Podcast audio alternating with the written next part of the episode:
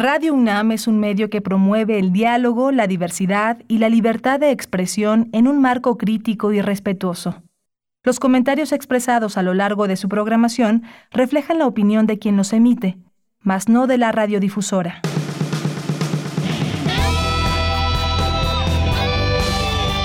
Prisma RU. Relatamos al mundo.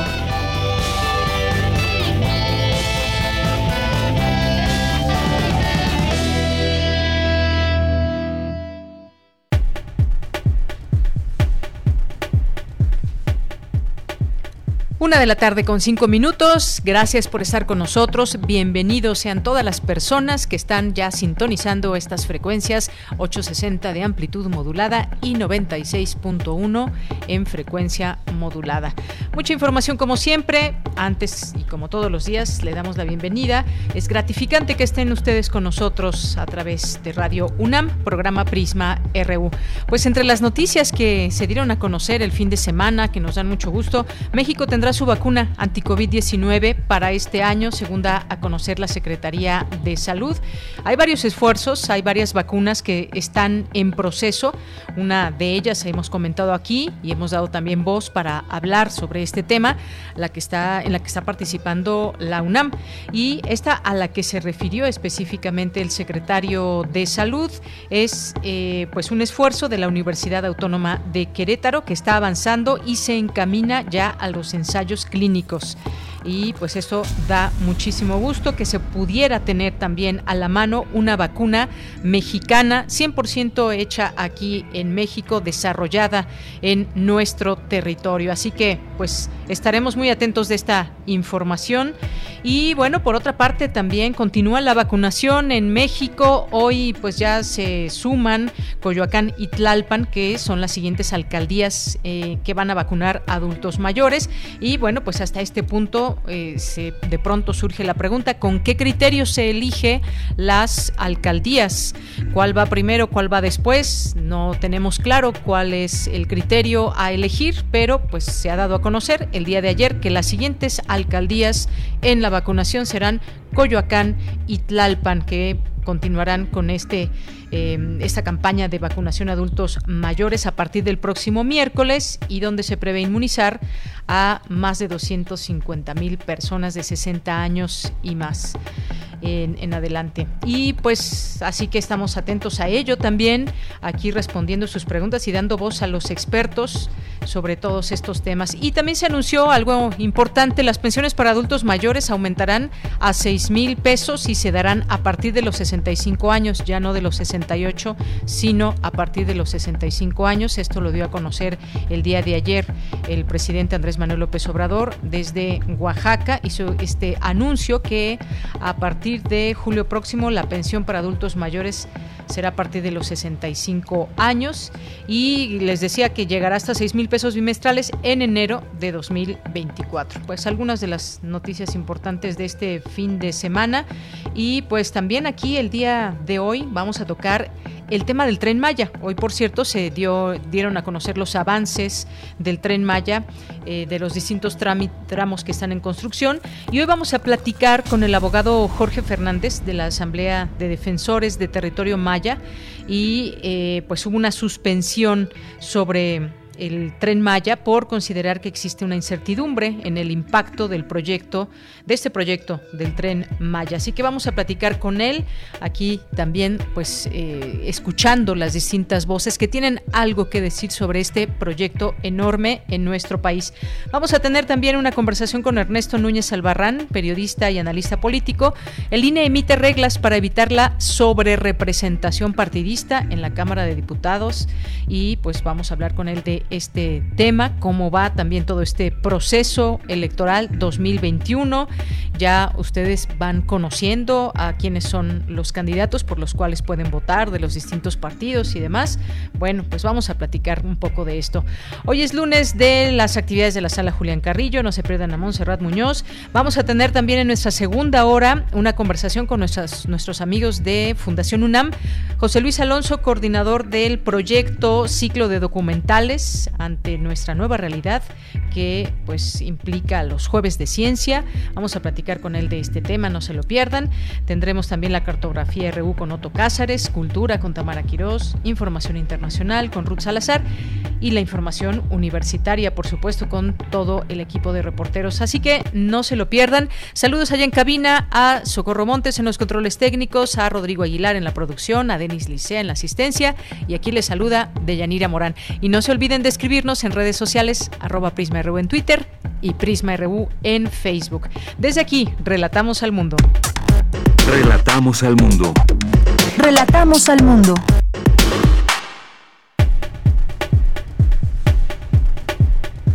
Y en este lunes 22 de marzo, en los temas universitarios, escuchar y colaborar con las instituciones públicas para la recuperación económica y sanitaria nos permite cumplir con la misión que ha sido impuesta a la Universidad de la Nación, aseguró el rector Enrique Graue al inaugurar la cátedra de la Secretaría de Hacienda y Crédito Público. Hoy se conmemora el Día Mundial del Agua. Este año lleva por tema Valoremos el agua. En este marco, académicos alertan sobre la crisis hídrica y otros eventos meteorológicos que se presentarán en este 2021. Analizan en la Facultad de Medicina de la UNAM las vacunas contra la COVID-19.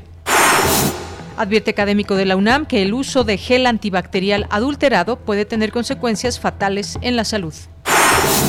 En temas nacionales, el presidente Andrés Manuel López Obrador afirmó que el combate al huachicol ha permitido ahorrar 136 mil millones de pesos, más de lo que se destina a la pensión de adultos mayores. Rosa Isela Rodríguez, secretaria de Seguridad y Protección Ciudadana, reveló que febrero de 2021 ha sido el mes de toda la administración con menos víctimas de homicidio doloso. Este delito disminuyó 5.3% respecto al mismo mes del año anterior. Una delegación oficial de Estados Unidos visitará mañana nuestro país para discutir con representantes del gobierno mexicano la crisis migratoria que afrontan ambos países. La jefa de gobierno de la Ciudad de México, Claudia Sheinbaum, informó que Tlalpan y Coyoacán son las siguientes alcaldías de la capital en aplicar la vacuna contra COVID-19 para adultos mayores a partir del miércoles 24 y hasta el martes 30 de marzo. En los temas internacionales, investigadores de, eh, de, la Universidad de Lieja, en Bélgica, descubrieron desde enero una nueva variante del virus SARS-CoV-2, responsable de la COVID-19, cuyos efectos aún se desconocen. La nueva mutación, conocida como Spike Insertion, no está clasificada aún como variante preocupante. La Corte Suprema de Estados Unidos aceptó este lunes estudiar la anulación de la condena a muerte de Johar Sarnaev por el atentado de la maratón de Boston de 2013. Prisma RU. Relatamos al mundo. Bien, y como ya lo habíamos comentado, se anunció a través de la jefa de gobierno de la Ciudad de México que Tlalpan y Coyoacán son las siguientes alcaldías de la Ciudad de México en aplicar la vacuna. Así que, pues, enhorabuena para todas las personas que viven en estas alcaldías y que tendrán ya acceso a partir del próximo 24 de marzo. Durante los siguientes días y hasta el 30 de marzo se podrán vacunar. En Coyoacán se aplicarán alrededor de 137.310 dosis de la vacuna de Pfizer, mientras que en Tlalpan se aplicará un aproximado de 114.065 dosis de Sinovac. Por su parte, la Secretaría de Salud reportó 197.827 muertos hasta el día de hoy por coronavirus y 2.193.639 casos confirmados. Y hace un año, hace un año, al día de ayer, el, el día de ayer que fue 21 de marzo, la, emergencia sanitaria obligó a la Universidad Nacional Autónoma de México a dejar el campus para confinarnos en nuestras casas. Así, de un día para otro, nuestra casa de estudios, nuestra UNAM, tuvo que trasladar sus actividades sustantivas al ámbito virtual. Y en ese proceso se enfrentaron situaciones inéditas y particularmente complejas, como la llamada brecha digital, que aquí les estuvimos informando, y como también pues tuvo esta posibilidad de, de reacción nuestra universidad y las y los universitarios respondieron también con mucho entusiasmo, con imaginación y con todas sus capacidades y posibilidades. Desde el primer día de confinamiento, la UNAM pudo impartir clases a distancia en todos los niveles educativos. La formación de los alumnos continuó gracias al compromiso de los profesores de bachillerato, licenciatura y posgrado. Para lograrlo, todos y todas tuvieron que asimilar su nueva realidad y superar sobre la marcha el reto que imponen las tecnologías y ese novedoso modelo de enseñanza-aprendizaje. Y como desde hace 365 días, Prisma RU ha dado cuenta puntual de las actividades que la Universidad Nacional Autónoma de México ha implementado para superar la emergencia sanitaria. Este espacio informativo ha contribuido con más de 500 notas informativas, más de 200 entrevistas relacionadas con la COVID-19 y además toda nuestra actualidad. Hemos seguido trabajando, sumándonos a este esfuerzo desde la universidad para poder seguir brindándole eh, todos los contenidos desde la radio universitaria. Y a través de este espacio pues hemos estado siguiendo muy de cerca en voz de los expertos universitarios, académicos, especialistas, para darles una información completamente formal, científica, verídica, a través de estos espacios. Eh, como ustedes saben, también el tema de la información es muy importante porque pues se tuvo la otra pandemia que fue la de las fake news o sigue siendo esta información muchas veces falsa que se genera en distintos eh, en distintos medios, en redes sociales y en distintos espacios y bueno, pues a través de este espacio hemos preferido dar voz al conocimiento científico a través de tantas voces y diversas y variadas que tiene nuestra universidad. Así que pues continuamos trabajando hasta pues cuando las autoridades así lo decidan que podamos regresar todos de nuevo a trabajar como antes en esa normalidad que veníamos llevando a cabo. Campus RU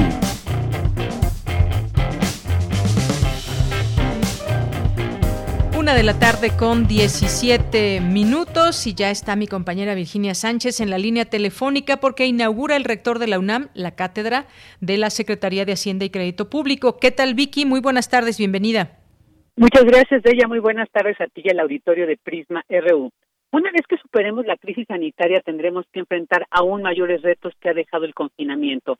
Es por ello que para la Universidad Nacional el escuchar y colaborar con las instituciones públicas para la recuperación económica y sanitaria es además de un privilegio, una necesidad para ser vigentes y cumplir con la misión que ha sido impuesta como Universidad de la Nación. Así lo señaló el rector de la UNAM, Enrique Graue, durante la inauguración de la segunda cátedra de la Secretaría de Hacienda y Crédito Público que organiza la Facultad de Economía de la UNAM. Escuchemos al rector. Con sus presentaciones nos permitirán conocer de primera mano la instrumentación de las principales políticas públicas secundarias para salir adelante y retomar el rumbo del crecimiento que el país merece y tenemos que conseguir.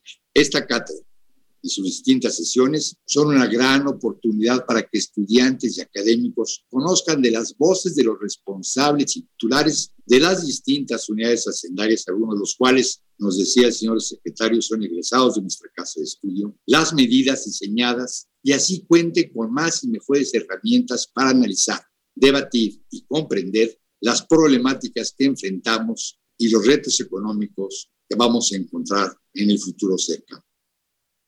Por su parte, Eduardo Vega López, director de la Facultad de Economía de la UNAM, detalló la trascendencia de esta cátedra, la cual dijo está diseñada principalmente para fortalecer la formación profesional de las y los economistas de la UNAM, con vocación pública, solidez teórica, solvencia técnica, mirada crítica y compromiso social. Escuchemos al director de la Facultad de Economía.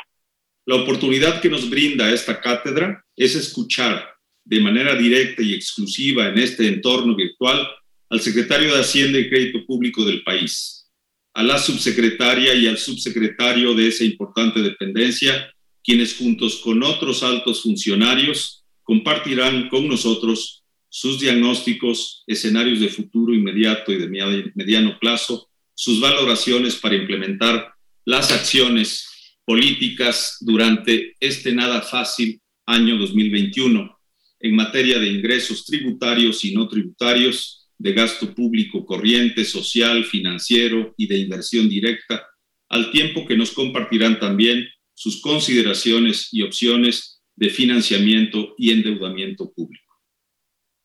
En tanto, Leonardo Lomelí Vanega, secretario general de la UNAM y exdirector de esta Facultad de Economía, destacó que la coyuntura derivada por la pandemia de COVID-19 ha aflorado la desigualdad que padecen algunos países, con lo que se ha evidenciado la importancia que tiene la política económica como un instrumento para superar esta desigualdad.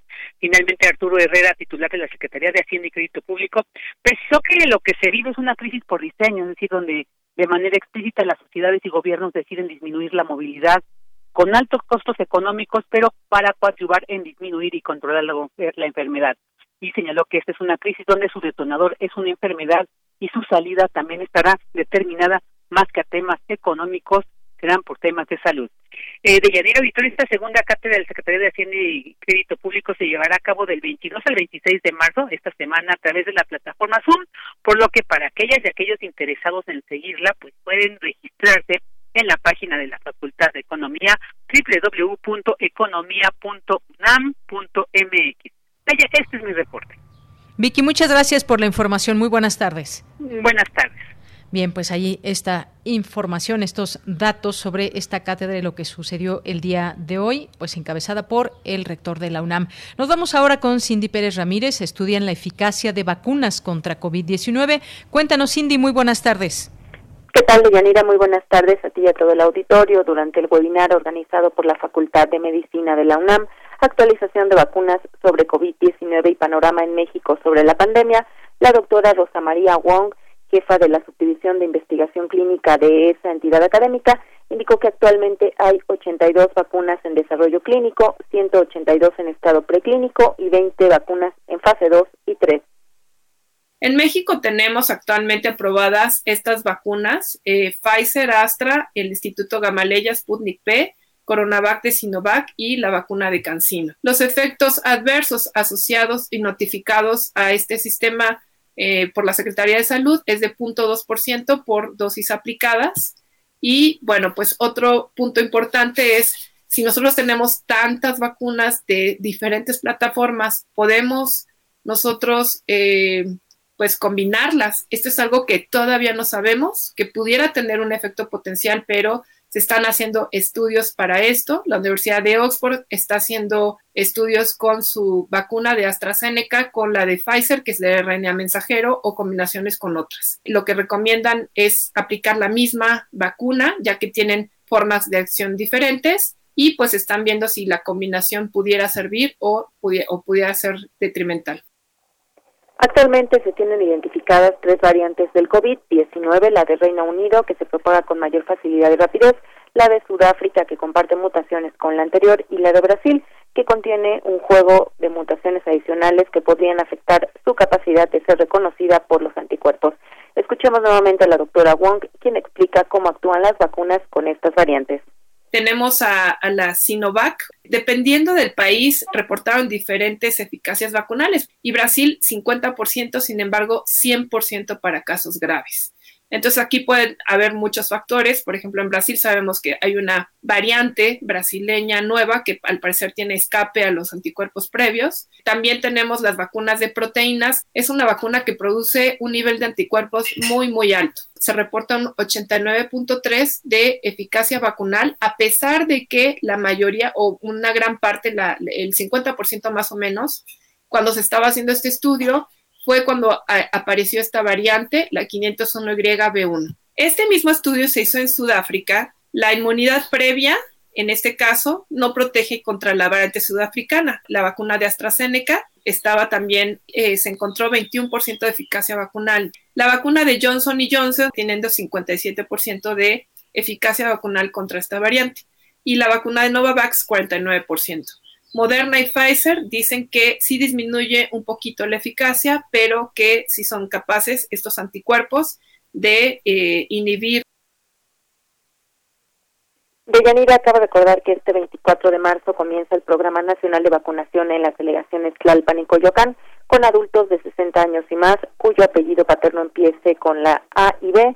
Para Coyoacán se aplicará la vacuna Pfizer-BioNTech, mientras que en Tlalpan será la de Sinovac. Esta es la información. Cindy, muchas gracias y buenas tardes. Muy buenas tardes. Hasta luego, continuamos. Porque tu opinión es importante, síguenos en nuestras redes sociales, en Facebook como Prisma RU y en Twitter como arroba PrismaRU. Bien, pues continuamos, es la una de la tarde con 24 minutos. Vamos a hablar del tren Maya. Eh, hoy por la mañana, eh, como en otras ocasiones, se van presentando los avances, los avances de este proyecto y el día de hoy en la conferencia de prensa matutina y en Palacio Nacional fue presentado este avance semanal en los trabajos del proyecto del Tren Maya. Se informó, por ejemplo, que el tramo 1 se avanzó con la formación de cimbra metálica para muros de construcción. Se informó que en el tramo 2 se progresó en el desmontaje de la vía antigua y avanzaron en la excavación y preparación de las obras de drenaje transversal. Y bueno, pues también se presentó una estrategia de mitigación ambiental. Y pues vamos a hablar de este tema porque también se han dado en este marco algunas situaciones. Por ejemplo, el juzgado cuarto de distrito del estado de Yucatán emitió eh, tres suspensiones definitivas en contra del proyecto denominado Tren Maya por considerar que existe una incertidumbre sobre el verdadero impacto del proyecto eh, y bueno, pues se habla del tema ambiental y se habla de distintas situaciones en torno a la naturaleza. Así que vamos a platicar de este tema. Ya está en la línea telefónica el abogado Jorge Fernández de la Asamblea de Defensores del Territorio Maya, Much Shimbal, colectivo Chuntaan Maya, Indignación, Promoción y Defensa de los Derechos Humanos AC. Abogado, bienvenido, muy buenas tardes. Hola, Deyanira, muy buenas tardes. ¿Qué tal? Un saludo a ti y a todo tu auditorio. Gracias, gracias, abogado. Pues me gustaría que nos platique sobre esta situación de estas suspensiones que hoy se conocen y bueno, pues ubíquenos en principio sobre esta zona específicamente donde se emitió este estas suspensiones. Eh, y qué está pasando en este sitio, por qué se concedió esta suspensión. Cuéntenos, por favor. Eh, claro que sí, Mira, eh, eh, concretamente las suspensiones que otorgó la semana pasada el juzgado cuarto de distrito en el estado de Yucatán tienen que ver con el tramo 3 que va de Calquiní, Campeche a Izamal, Yucatán.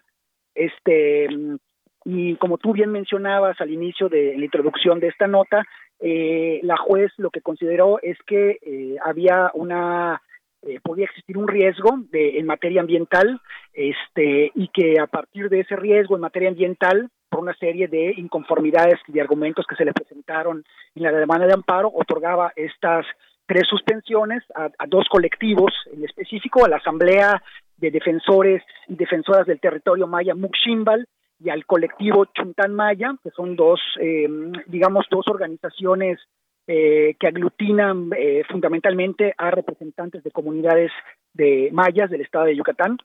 Eh, y bueno, los argumentos de la juez fueron muy claros, que había un riesgo de afectación al medio ambiente y hasta en tanto no se resolvieran este juicio de amparo, este, pues se otorgaban esas suspensiones para que pararan las obras del tren, no justamente, y estos, esta suspensión se dio en contra del resolutivo aprobado por Semarnat de la manifestación de impacto ambiental que en su momento eh, presentó Fonatur, eh, sin consulta, sin información, con una serie de eh, este, pues irregularidades que fueron detectadas por las y los expertos y a partir de esto es que se otorgan esta suspensión. Nada más quiero señalar a, partir de lo que tú decías que también en el tramo 1, que es el tramo que va de Palenque a Escárcega, opera todavía una suspensión.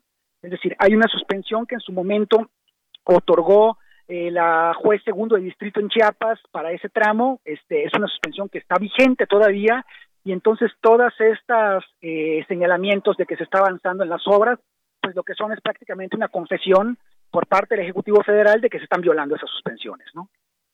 Bien, abogado, esto es muy importante lo que nos comenta, porque muchos, muchos proyectos en el país han tenido que enfrentar distintas situaciones, a veces obstáculos, a veces eh, pues topan con el tema de, de, la ley y hay estudios de impacto ambiental y muchos estudios, sobre todo cuando, cuando hay proyectos tan grandes como este que pasan por zonas eh, específicamente donde hay mucha vegetación, donde hay flora, donde hay fauna, y este es uno, uno de los casos. Estas eh, nuevas suspensiones definitivas, ¿qué significan para el proyecto? Cuando se habla de suspensiones, pues bueno, entendemos que de momento está suspendido, pero cuando se le agrega esta parte de definitivas, ¿qué significa con este tramo? ¿En algún momento se pueden echar atrás o ya es, eh, como su nombre lo indica, definitivo y ya no se puede generar estos trabajos en estas zonas? No, no, sí. A ver, lo que, lo que cuando se habla de una suspensión definitiva quiere decir que el juzgado de distrito lo que eh, pide a las autoridades es que paren las obras hasta en tanto no se resuelva el juicio de amparo. Ah, es decir, es definitiva en el sentido de que es definitiva en tanto dure el juicio. Al final del juicio de amparo puede haber una sentencia eh, a favor de las comunidades o puede haber una sentencia en contra de las comunidades o a, favor de, Fonatur, por así decirlo. En este caso Semarnat, porque la autoridad demandada fue Semarnat. Este, em, pero el tema definitivo no tiene que ver con que ya sean perpetuas, sino que tienen que durar eh, la suspensión hasta en tanto se resuelva el fondo del juicio de amparo. Esa es la, esa es la, digamos, la, por así decirlo, la definición de lo que implica una suspensión definitiva. Por supuesto, esta suspensión puede ser impugnada por las autoridades, en este caso por Semarnat, puede impugnarla y, y, esta impugnación la tendría que resolver un tribunal colegiado de circuito, ¿no? Es decir, un tribunal colegiado de circuito, si le impugnan, la Semarnat puede eh, em, confirmar esta suspensión definitiva o revocar la suspensión definitiva, ¿no? Es decir, no es, no es que sea así ya, este, a rajatabla. Pero lo que es importante es que no existe, mientras no exista esta revocación por parte de un tribunal superior o por una sentencia del juicio, esas obras tienen que detenerse. Eso sí, no hay, no hay la menor duda. Lo mismo que en el caso de Chiapas, por eso me pareció como relevante retomar esto que tú comentabas al inicio de, de los avances que se han dicho por parte que se anunciaron en la, en la conferencia de hoy, porque en, el caso del tramo 1 hay una suspensión vigente todavía, y es decir, es una suspensión que no ha sido revocada por un tribunal superior, este, eh, entonces, eh, esa suspensión en teoría debe estar vigente. Lo que nos dice es que cualquier trabajo que se haga implica una violación a esa suspensión y la violación a esa suspensión, además de acarrear responsabilidades administrativas, puede también acarrear consecuencias de carácter penal, porque se está violando, pues es un delito el violar una suspensión emitida por una juez, por una juez federal, ¿no? Bien, abogado, esto es todo en cuanto a la parte, digamos, legal y cómo, cómo entender todos estos conceptos. Ahora bien, en esta zona eh, donde se aplican estas tres suspensiones eh, definitivas, eh, ¿qué está sucediendo? ¿Cuál es, digamos, ese malestar? ¿Cómo han ido estos trabajos avanzando y qué está pasando en estas comunidades o en estos sitios? Ubíquenos y díganos pues cómo se está trabajando o cómo se estaba trabajando y cómo se perjudicaría o se está perjudicando a estas comunidades. Cuéntenos. Mire, el, eh, eh, el, problema inicial, el problema inicial es que este es un proyecto que se ha construido, presentado y ejecutado de manera, para empezar, de manera opaca, porque no ten, la, la, la, sociedad no tiene una información completa de, de, de, lo que implica el proyecto. Este, siempre se nos se, se habla de un proyecto que tiene que ver con un tren, pero no se está hablando de los polos de desarrollo, que son, digamos, una de las eh, de las fases más preocupantes del proyecto del tren Maya, que es toda esta eh, eh, digamos, eh, transformación, transformación que va a haber en, en, en, las comunidades y en todo el trayecto del tren, que son estas ciudades satélite que se están pensando construir, ¿no? Que eso, de eso no se habla, pero digamos es una de las partes más peligrosas y más preocupantes del tren. Dos, tiene que ver con una falta de información y una falta de diálogo por parte del Ejecutivo Federal para la implementación de este proyecto, que es uno de los primeros temas que han reclamado las comunidades. A nosotros no nos han consultado. Las afectaciones directas son para nosotros, para nuestro territorio, para nuestro medio ambiente, para nuestro proyecto de vida y no ha habido un proceso de consulta libre, previo, informado con las comunidades para poder determinar si este proyecto es viable, no solamente a partir de los índices económicos y lo que maneja el gobierno, sino también a partir de la realidad de esas comunidades, ¿no? Porque todo el tiempo se habla de que eso va a representar un desarrollo para, la, para las comunidades, que va a traer mano de obra, fuentes de empleo, pero ¿qué tipo de desarrollo? ¿A qué costa y cuántos y, qué tipo de, de, de empleos, no? El modelo, nosotros insistimos, y no lo digo yo como abogado, que soy una persona limitada en muchos aspectos, sino lo han dicho expertos, antropólogas, antropólogas, biólogos, biólogas, ha dicho es un es un proyecto muy riesgoso en muchos aspectos y tiene un modelo similar al que se ha implementado en la Riviera Maya que ha demostrado todo su fracaso en distintas materias. Entonces, aquí lo que estamos pidiendo como un primer momento es esa necesidad de que las comunidades tengan información, ¿no? Información fidedigna, información completa de los pros y de los contras para que ellos puedan tomar decisiones, participar en la toma de decisiones y saber realmente cuáles van a ser estos impactos que se va a tener para la tierra, el territorio, sus usos, sus costumbres, su proyecto de vida, etcétera. Bien, abogado, sí. Y, eso es importante mencionarlo también, que se tome en cuenta y se sepa qué pasa con las comunidades. Hoy, eh, con las comunidades donde habitan personas y también donde hay flora y fauna, hoy, por ejemplo, se informó, parte de esta información que se dio a conocer el día de hoy, es, por ejemplo, eh, pues que que Fonatur y la ONG Jaguares en la Selva firmaron un convenio de colaboración con el objetivo de cumplir con, con, la, con, las medidas de mitigación ambiental establecidas por la Secretaría de Medio Ambiente. Se pasó por ahí un video en donde se, donde se veía algunos jaguares que van a ser reinsertados en otros sitios para, pues, parte de esta, digamos, eh, cuidado de esta fauna importante y además en peligro de extinción. Es decir, ahí participando, digamos, eh, una ONG, participando, eh, pues, la propia La Secretaría de Medio Ambiente, y pues bueno, ahí eh, se dio a conocer también esta información. Es importante también, digamos,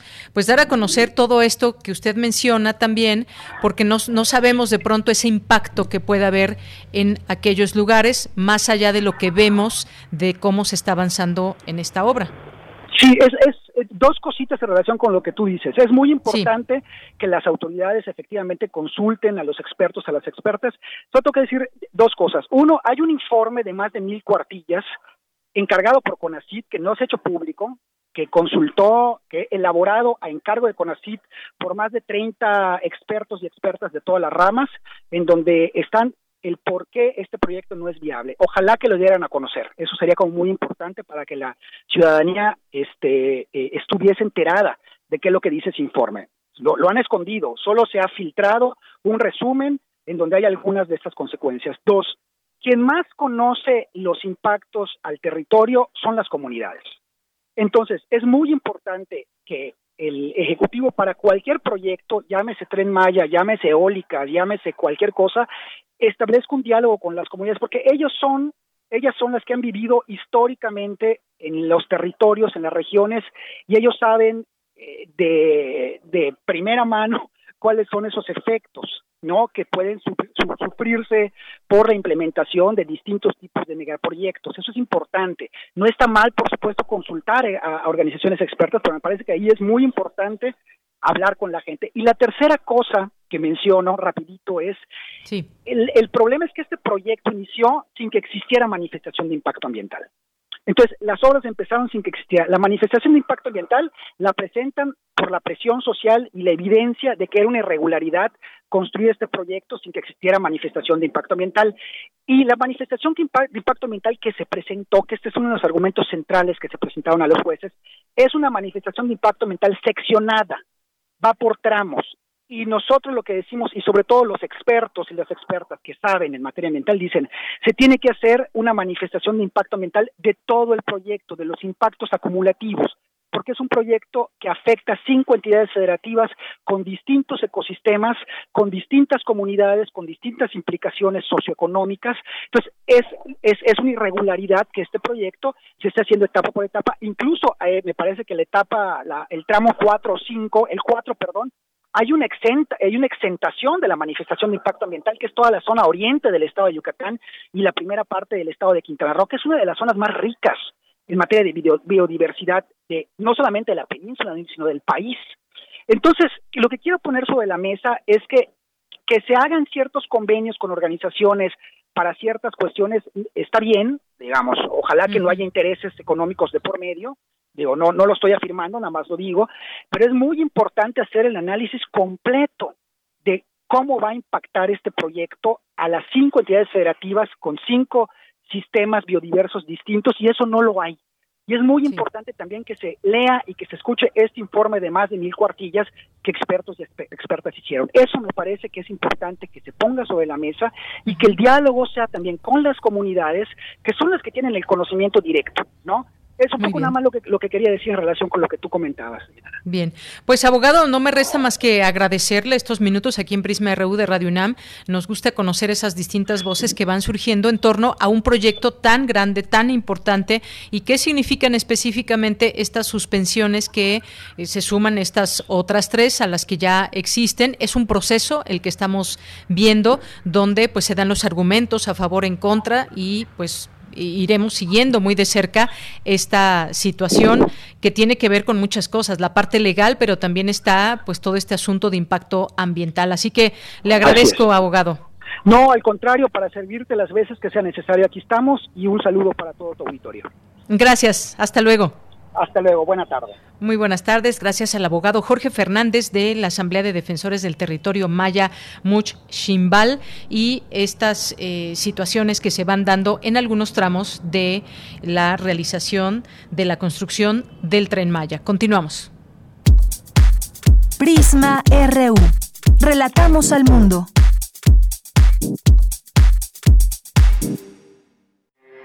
Porque tu opinión es importante, síguenos en nuestras redes sociales, en Facebook como Prisma RU y en Twitter como arroba PrismaRU. Bien, continuamos, es la una de la tarde con 40 minutos. En un momentito más nos vamos a conectar allá eh, pues a través de la vía telefónica con nuestro siguiente entrevistado para hablar de lo que pasó en el Consejo General del Instituto Nacional Electoral, que aprobó con nueve votos a favor y dos en contra los criterios para evitar la sobrerepresentación en la Cámara de Diputados, que con esto se busca evitar eh, dentro de las coaliciones algunas diputaciones que se ganen con la afiliación de a un partido. Pero para entender todo esto, vamos en un momento más a platicar con Ernesto Núñez Albarrán, que es analista político, es periodista, eh, para entender exactamente qué, qué es lo que aprobó el INE y qué repercusiones tiene o no, porque el caso de Morena, pues este partido que está señalando a los consejeros electorales de que pues busca impedir que este partido sea mayoría en la Cámara de Diputados. ¿Es así? Eh, ¿Entendemos así este señalamiento? En todo caso, bueno, pues en un momento vamos a, platicarlo. Eh, como sabemos, ya inició este proceso electoral 2021 y eh, pues en principio, como ciudadanos y como potenciales votantes, pues necesitamos conocer exactamente qué está pasando en este, en esta posibilidad democrática que tenemos, que es apenas con nuestro voto, pues intentar decidir muchas veces el rumbo, el rumbo de, nuestra colonia, de nuestra alcaldía, de nuestro país, de un estado, de un, eh, de un municipio, por ejemplo, eligiendo un alcalde. Y todo lo que pase en este sentido, pues es importante sin duda que estemos al tanto como ciudadanos, porque pues es nada más un voto el de cada uno de nosotros, pero si lo sumamos, pues le da la posibilidad a uno u otro partido, a uno u otro candidato de estar al frente de un cargo de elección popular. Y como vimos pues ha sido polémico en algún momento pues distintos aspectos del el tema de los asuntos electorales y de cómo se van eligiendo. Por ejemplo los candidatos hemos tenido ahí esta situación por ejemplo, en el caso de Guerrero con eh, Félix Salgado Macedonio y otros tantos casos. Y además ha sido, como en otros momentos, muy violenta, muy violenta esta situación de, de, hacer campaña, de que pues han perdido la vida distintas personas ligadas a la política en este país, en el caso de algunos precandidatos, candidatos o incluso personas ya en cargos de elección popular. Así que, pues esto sin duda forma parte de lo que debemos de tener como información los ciudadanos y enterarnos de todo esto. Yo sé que ha habido y hemos tenido en algunos distintos momentos eh, movimientos, por ejemplo, como cuando se decía, bueno, ¿para qué votar? Que se promovía el no votar.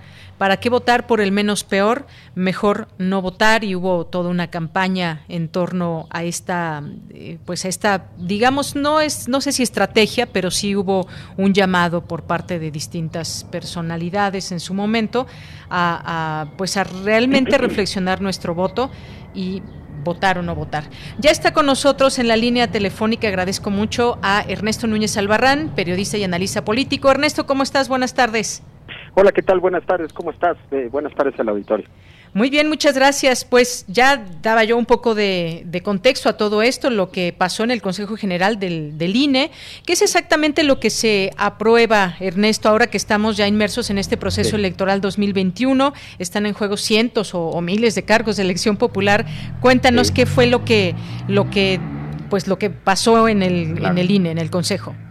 Pues mira, entre esos muchos cargos de elección popular que estarán en juego el próximo, bueno, que, que todos iremos a votar el 6 de junio para elegirlos, eh, hay 500 que destacan mucho porque son las 500 diputaciones federales, ¿no? Y como tú sabes, elegimos 300 diputados de 300 diputaciones en los distritos de mayoría relativa y 200 eh, 200 lugares más que se eligen eh, mediante el principio de representación proporcional, los famosos plurinominales. El Consejo General del INE lo que hizo el viernes fue aprobar un, un acuerdo que establece los lineamientos y las reglas mediante las cuales se van a asignar esas plurinominales después de la después de que se dé la votación. Esto es algo que ocurre todos los años, cada tres años que hay una elección federal de, de la Cámara de Diputados, eh, se, ve, se ve quién ganó en cada distrito se hace el recuento de cuántos cuántas diputaciones obtiene cada partido y cada coalición de, de acuerdo a quién haya ganado en esos 300 distritos y a partir de ahí y de los porcentajes de votación se asignan las, las plurinominales que son los 200 espacios de representación proporcional que como tú sabes eh, es una figura que se creó con la reforma de 1977 para darle cabida a las minorías en el sistema político antes teníamos un sistema político solamente de 300, eh, bueno, solamente de, ni siquiera eran 300, pero eran solamente diputados de mayoría relativa y eh, se incorporó la figura de representación proporcional para que las fuerzas políticas que no alcanzaban a ganar un distrito, pero que sí tenían, digamos, presencia en la sociedad, pudieran tener cabida en el Congreso. Entonces, bueno, bajo esa lógica, cada tres años se asignan estas 200 plurinominales. Lo que se aprobó fueron unos lineamientos que establecen eh, varias reglas. Las más importantes es que eh, en esta ocasión se va a verificar la afiliación efectiva de cada una de, cada una de las candidaturas de mayoría relativa ganadoras. ¿Qué quiere decir esto? Que el INE, a la hora de revisar quién ganó en cada distrito, va a verificar a qué partido pertenece. ¿Por qué? Porque lo que había pasado, pasó muy notoriamente en 2018, pero había ocurrido ya con las coaliciones en 2012 y en 2015, las coaliciones ganadoras, es que los, eh, los partidos se coaligaban y entonces, por decir, eh, un diputado que era de un partido se afiliaba en otro partido de la coalición. Entonces, esto permitía al partido que ganaba tener eh, que entrar, meter a diputados afiliados a otros partidos, de sus partidos aliados, meterlos también como, como diputados de mayoría pero esto no se, digamos, no se registraba frente a la autoridad electoral, y entonces el partido que ganaba, ganaba, digamos, aparentemente ganaba menos distritos, y, eh, y, eso le permitía que se le asignaran mayor, eh, una mayor cantidad de plurinominales. Hay una regla constitucional que establece que ningún partido puede tener una sobrerepresentación de más del 8%. Es decir, vamos a suponer que un partido gana el 32% de los votos y ya cuando se le asignan las plurinominales alcanza a obtener el 40% de la de la cámara. Eso es correcto porque está limitado al 8%. Una vez que llegan a ese 8% ya no pueden recibir, ya no se les puede asignar plurinominales de las que se reparten en cada una de las en cada una de las circunscripciones. Entonces, por ejemplo, en el año de, de 2012, Yanira, eh, el PRI ganó, eh, te, te, quiero poner el ejemplo con los datos con los datos reales. En 2012, eh, la coalición PRI-Verde obtuvo 40% de los votos, pero a la hora de repartirse las plurinominales tuvo una sobrerepresentación y llegó hasta el 48.2%. quiere decir que había una pequeña diferencia de 2%.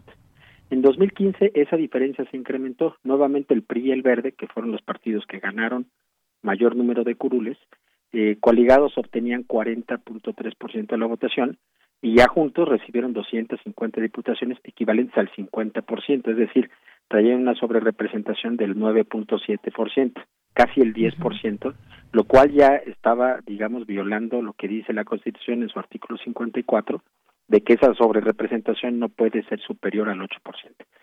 En 2018 se dio un caso mucho mayor. En 2018 eh, recordarás que muchos diputados de Morena entraron como diputados del PT y del PES. Te pongo un ejemplo. Un, ejemplo es el propio Mario Delgado, que él fue postulado por el PT, no como Morena. Sin embargo, ya cuando inició la legislatura, la legislatura se pasó a Morena. Lo mismo pasó con Zoé Robledo, por ejemplo, que venía del PES, pero cuando inició la, legislatura se convirtió ya en diputado de Morena. Y así varios diputados, por cierto, muy conocidos, eh, eran postulados por el PES o el PT y no por Morena. Eso permitió que Morena eh, llegara eh, a la hora de la asignación de las plurinominales, eh, se contaran solamente ciento, ciento treinta y tantos diputados, cuando en realidad los diputados afiliados a Morena eran más de 200. Esto provocó una cosa, provocó que la coalición Juntos Haremos Historia, con Morena, con el PS y el PT, habiendo obtenido un 44% de la votación, se fuera hasta el 61% de las curules a, la hora de repartir y de sumarse mayoría y plurinominales. Pues bueno, esa distorsión es la que ahora se está tratando de corregir con estos lineamientos que se aprobaron, en donde se ahora se va a verificar la afiliación efectiva de los candidatos de mayoría relativa, de los que ganaron, antes de repartir las plurinominales. Y esto pues va a provocar que, que la sobrerepresentación se quede eh, en el tope que establece el artículo 54 de la Constitución, que es del 8%, y no y no se supere, ¿no? Claro, pues lo que un poco enredado la explicación, pero espero que más o menos Sí, sí, sí, queda claro. Queda claro. Eh, Ernesto, y en este sentido, pues hay que decirlo, Morena ya acusó a los consejeros electorales, Lorenzo Córdoba, Ciro Murayama, de buscar impedir a toda costa que este partido sea mayoría en la Cámara de Diputados en la próxima legislatura. ¿Es válido en ese sentido por lo que nos explicas? No, porque está, digamos, en un tema que tiene que ver con la ley, no es, digamos, no se debería de entender a modo. Sin embargo, pues bueno, está esta acusación. Claro. Pues mira, es parte yo creo que del debate público, ¿no? Obviamente un partido que ya está en campaña y un dirigente partidista que ya está en campaña, pues tiene obviamente todo el derecho de hacer un video como el que subió ayer Mario Delgado a sus redes, diciendo lo que dice, ¿no? Pero eh, pero nada más habría que aclarar un par de cosas de Yanira. El, el acuerdo se aprueba, justamente se aprobó el viernes, porque hoy, hoy 22, comienza el registro de candidaturas. Entonces era un acuerdo que se tenía que aprobar además estaba ya, digamos, anunciado que se iba a aprobar antes del, antes del registro de candidaturas. No se está aprobando el acuerdo ya con un ganador. En este momento no sabemos, o sea, no sabemos eh, si esto que está diciendo eh, el dirigente de Morena es así, porque pues no sabemos en este momento cómo va a quedar la votación del 6 de junio. Malo sería, y eso sí sería, la verdad, una, ahí sí podríamos estar hablando de una, de, un, de unos lineamientos a modo, si estos se aprobaran, se hubieran aprobado después del 6 de junio, cuando ya tienes tú un ganador y tú ya sabes este tipo de lineamientos a quién, a qué partido político le puede afectar o no, ¿no? Entonces, eh, hoy en día sabemos que Morena va en una coalición con el PT y con el Verde, van aliados por lo pronto en 151 distritos, esta fórmula se llama coalición parcial, podría aumentar, entiendo que, que Morena solicitó aumentar esta coalición hasta 183 distritos, eso ya lo veremos eh, de aquí al 29 de marzo cuando se aprueben ya todas las, se registren todas las candidaturas y veremos en cuántos distritos van aliados. Pero bueno, en esos distritos, eh, hoy en día lo que sí va a tener que ocurrir es que los partidos van a tener que, y me parece que eso es mucho más honesto frente a la ciudadanía eh, de Yanira, va a eh, decirle a la ciudadanía exactamente ese candidato a qué partido pertenece. Digamos, para no postular, porque, insisto, lo hizo el PRI en su momento y lo hizo Morena en 2018. Postular a, gente, a priistas eh, diciendo que eran del Partido Verde, cuando en realidad eran priistas, y lo primero que hacían después de ser electos, pues era regresarse a su partido, a su afiliación original. Entonces, yo creo que hoy, eh, hoy esto podría abonar a cierta claridad para que cuando tú vayas a votar sepas que si estás votando por eh, tal diputado, pues que efectivamente esté adscrito al partido al que realmente milita y no a un partido eh, del cual lo primero que va a hacer va a ser abandonarlo en cuanto en cuanto arranque la legislatura, ¿no? Así es, precisamente eso es importante también para los votantes y por eso pues quisimos invitarte para que nos expliques cómo cómo se da o cómo es este proceso, qué pasó en el Consejo eh, del INE y pues entender también esa parte como votantes, como potenciales personas que vamos a elegir a esos candidatos de en cargos de elección popular y saber a qué partido realmente pertenecen, que esa pues sería una claridad muy importante que debemos de tener todos. Así es, y mira, la verdad es que hay varias novedades en este proceso electoral. Yo creo que vale mucho la pena estar muy bien informado, meter los propios ciudadanos a hacer nuestra propia investigación, porque, por ejemplo, por primera vez vamos a tener la posibilidad de reelegir a nuestro representante. Por ejemplo, en esta elección sería importantísimo que todos checáramos quién es nuestro diputado, actualmente, el de nuestro distrito, ver qué hizo en estos tres años y si va a buscar la reelección, pues saber si que si consideramos que merece quedarse o, debe irse de la Cámara. Y eso es lo que vamos a decidir con nuestro voto. Entonces, creo que vale mucho la pena informarse y estar muy al tanto de estas cosas, porque la decisión va a ser muy importante. Y mira, en esta semana va a ocurrir algo muy importante, que es el registro de las candidaturas. Las coaliciones y los partidos van a solicitar el registro de sus candidatos el 3 de abril, que es sábado ya en plena Semana Santa, el Consejo General del INE va a reunirse para aprobar esas esas listas de candidaturas, porque el 4 de abril comenzarán las campañas federales y a partir del 4 de abril ya veremos a todos estos candidatos en campaña. Y qué y qué bueno sería, eh, no sé si coincidas conmigo, que esos candidatos que nos están pidiendo el voto nosotros tengamos la certeza de exactamente a qué partido pertenecen, exactamente qué proponen, y si además de todo son candidatos que ya son actualmente diputados y buscan la reelección o son nuevas opciones que se nos están presentando a los electores. Pues qué bueno que menciones esto, porque también esa parte, ese trabajo nos toca también como ciudadanos que queremos votar. No solamente vayamos, es que bueno, yo siempre he sido de tal o cual partido, sino que también veamos si realmente han rendido frutos estos representantes populares, más allá de esas filias o fobias que se puedan tener. Pues Ernesto, muchas gracias por haber estado con nosotros Muchísimas gracias y espero haber sido claro y si no, estoy a la orden para, para después hacer las, todas las aclaraciones que sean necesarias. Va a ser bien interesante lo que pase de aquí a durante todas las campañas y de aquí al 6 de junio sin duda. Claro que sí, pues ya estaremos platicando contigo con otros temas y en otros momentos. Gracias Ernesto, un abrazo.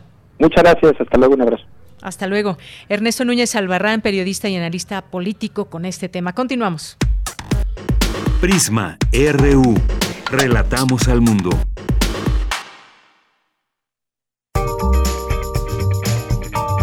Sala Julián Carrillo presenta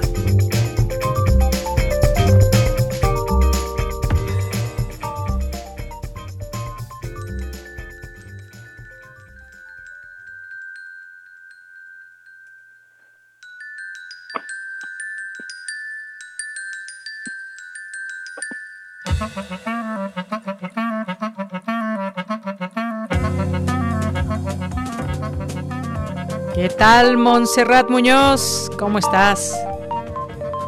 Monse, adelante. Hola, Deyanira, ¿me escuchas? Te escucho bien. Yo te escucho en versión fractal. ¿Recuerdas que ahora todo es vía digital y tenemos entrevistas, cinematográficas vía streaming? Entonces, eso es nuestra visión fractal. Les queremos invitar al retorno a la razón.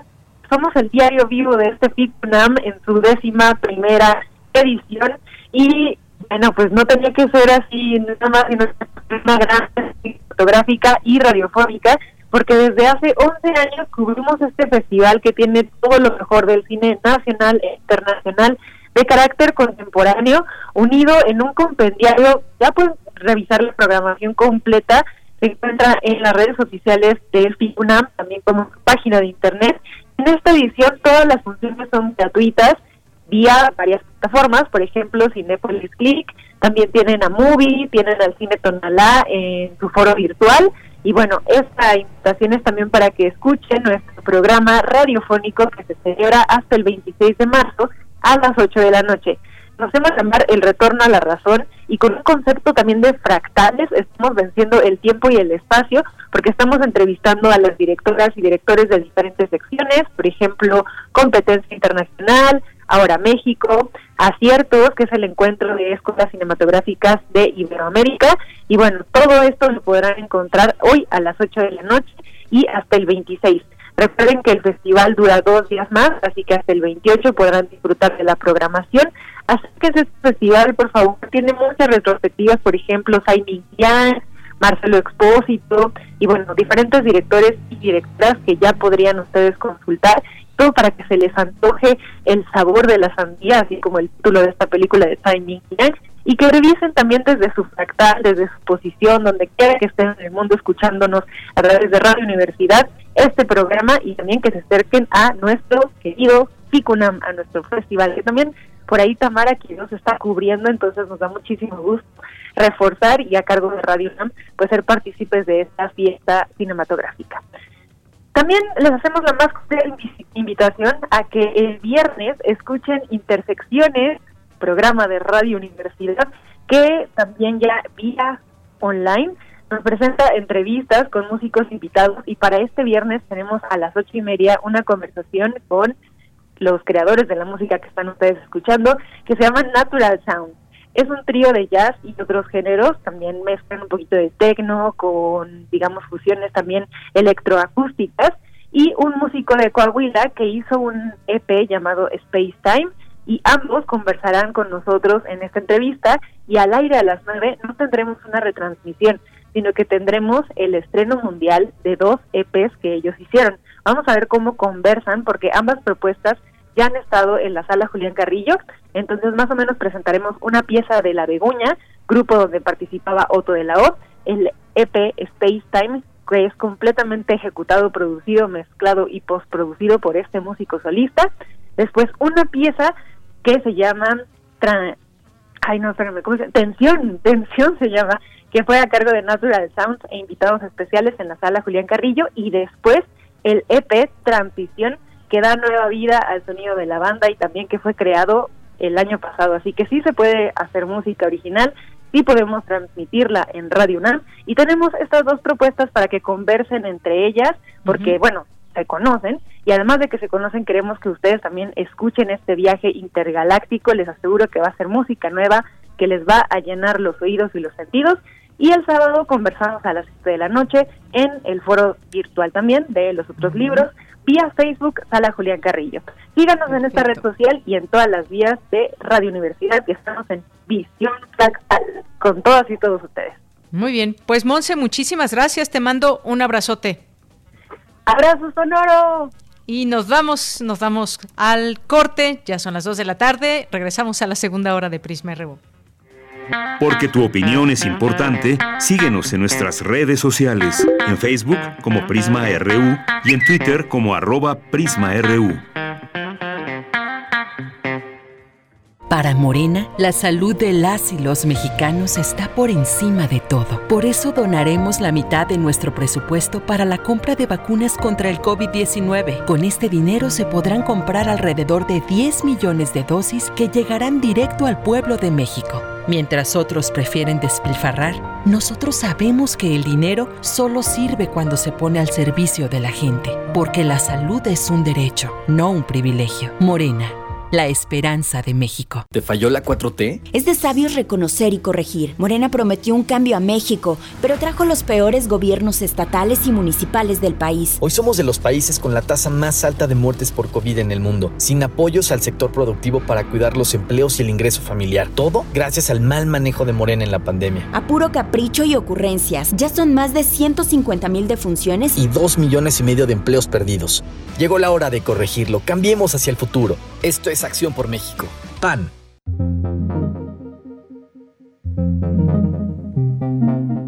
Cuando he recibido críticas negativas hacia mi trabajo y las he supuesto de buena fe, las he considerado siempre bienvenidas, pues si algo me parece sospechoso, es la unanimidad. No todas las imágenes dicen más que mil palabras. Algunas, cuando son precisas, cuando son una tesis de formas geométricas y colores en contraste, cuando recurren a la enorme complejidad interna de la simplicidad externa, sobrepasan por mucho la palabra, como en la obra de Vicente Rojo, pintor, diseñador gráfico y escultor, español por nacimiento y mexicano por necesidad. Este recorrido lleno de dudas sigue siendo para mí un misterio fascinante. Quizá es el mismo misterio que originó mi vocación. Este largo proceso es el que da sentido a mi trabajo, más que la obra en sí misma. Vicente Rojo Almazán, 15 de marzo de 1932, 17 de marzo de 2021. Descanse en paz.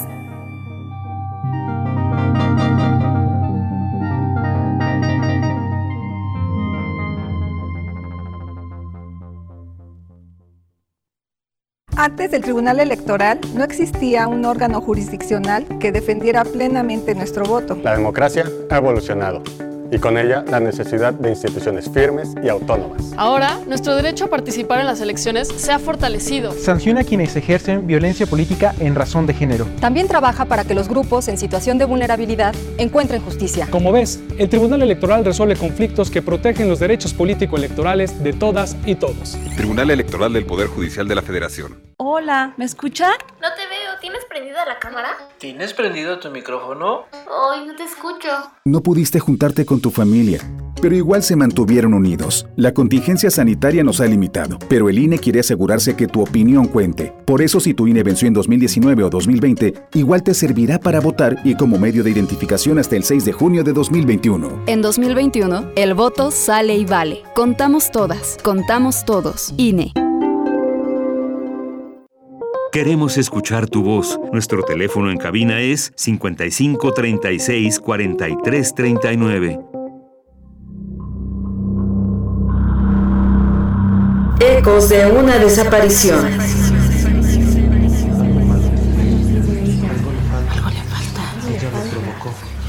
Ella lo provocó. Si esto nos va a pasar a todas. ¿Por qué andabas sola?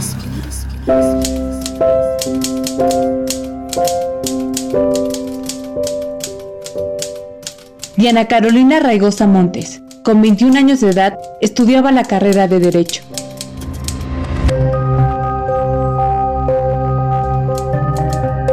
Fue asesinada el 26 de mayo de 2020 en el estado de Nayarit.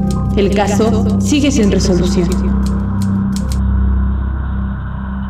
Víctimas no olvidadas.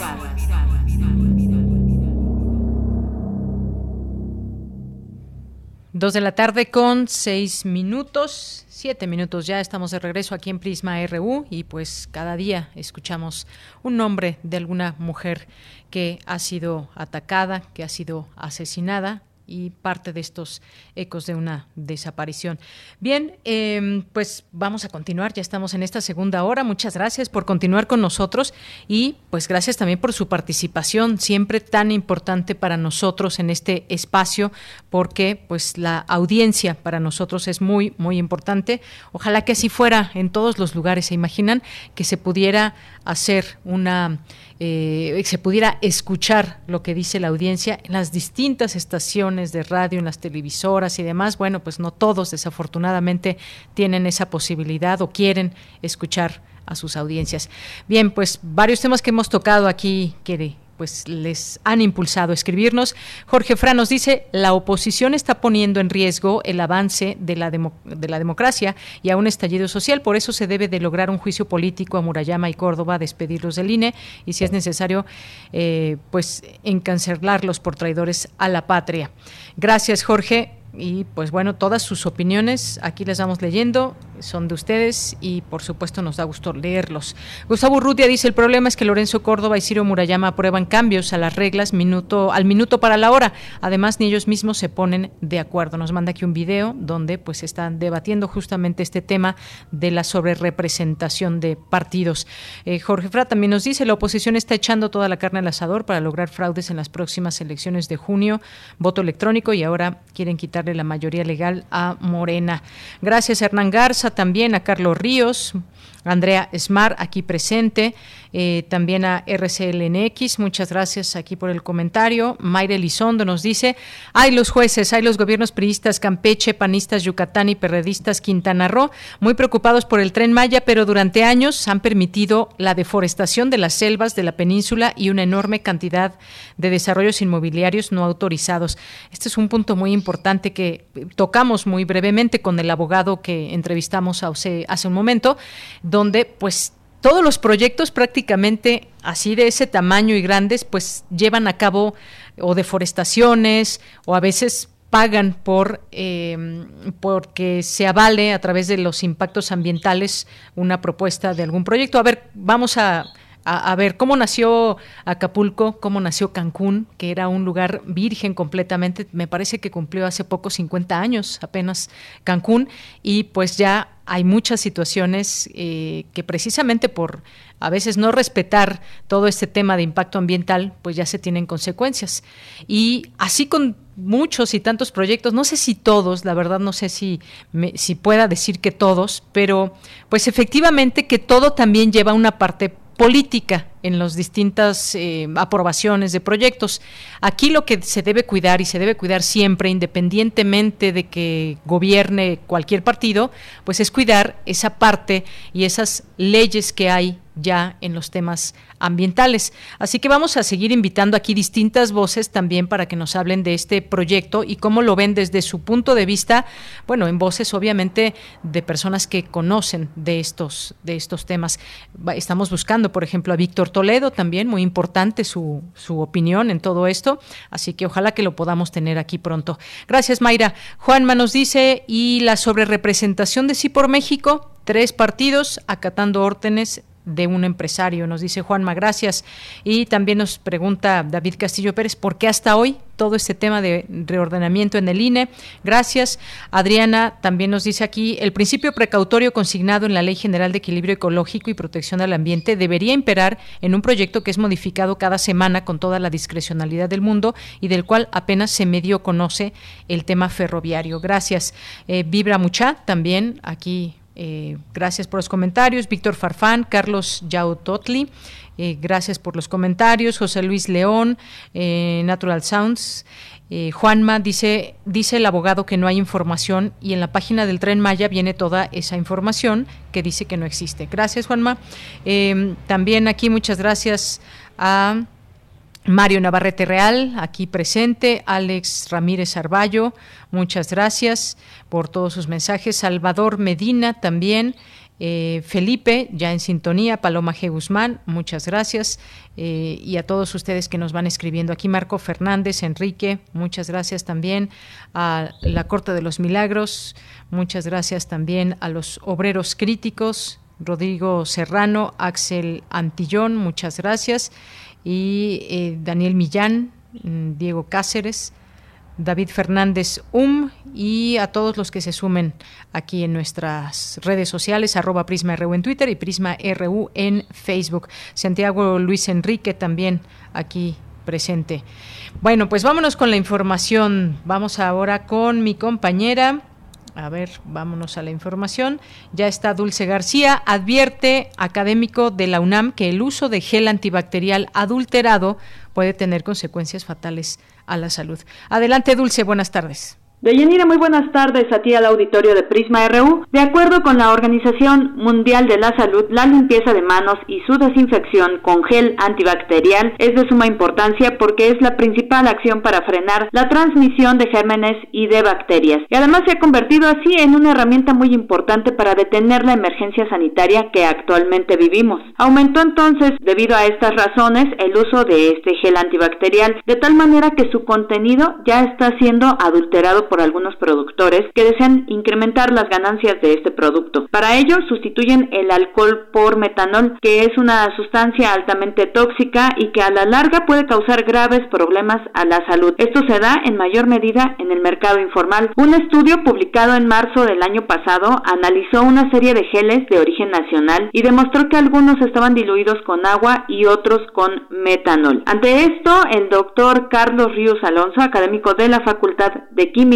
Añade que lavarse las manos con agua y jabón es una medida también muy eficaz. Vamos a escucharlo. Mercado informal en la cual adulteran el alcohol para tener ganancias más altas. Puede haber ahí guachicoleo, puede haber mercado negro y les va a salir en eh, unos pesos el metanol contra el etanol, que les va a salir muchísimo más caro. No nos sirven las geles que tienen metanol, porque no van a emulsificar a la capa del virus y es, van a ser tóxicas. El doctor Carlos Ríos explicó que una de las maneras en que se adultera el gel antibacterial es poner menor cantidad de alcohol y rebajarlo con agua, ya que no se puede notar la diferencia, y que la otra es usar un tipo de alcohol más económico como es el metanol, pero destacó también que este no logra emulsificar eficientemente la capa del virus. Además, el metanol, hay que decirlo, es tóxico para el cuerpo humano debido a la forma como se metaboliza. Esto como es, bueno, pues para para eliminarlo, el hígado lo convierte en ácido fórmico y este ácido provoca una fuerte inflamación, además de destruir la mielina, es decir, la sustancia protectora de las terminaciones nerviosas del cuerpo. Y bueno, el primer efecto que hay al consumir el metanol es una visión nublosa, ya que los nervios ópticos son los primeros en ser afectados. Además hay náuseas y también hay vómito por la irritación gastrointestinal. Si una persona se envenena por esta sustancia, se debe actuar rápido y suministrar antídotos para evitar una consecuencia fatal. Otra de las complicaciones de utilizar el metanol en el gel antibacterial es que es dañino para la piel y que el constante uso puede acumular y causar problemas. Además de que es una sustancia inflamable y se corre el riesgo de tener accidentes. Es así que el doctor Carlos Ríos dio algunas recomendaciones para evitar este tipo de riesgos. Una de ellas es evitar comprar geles de marcas dudosas. Otra es no visitar lugares concurridos. Además, tener cuidado con los objetos que se usan en las actividades cotidianas y lavarse las manos y los productos con agua y con jabón. Este es el reporte.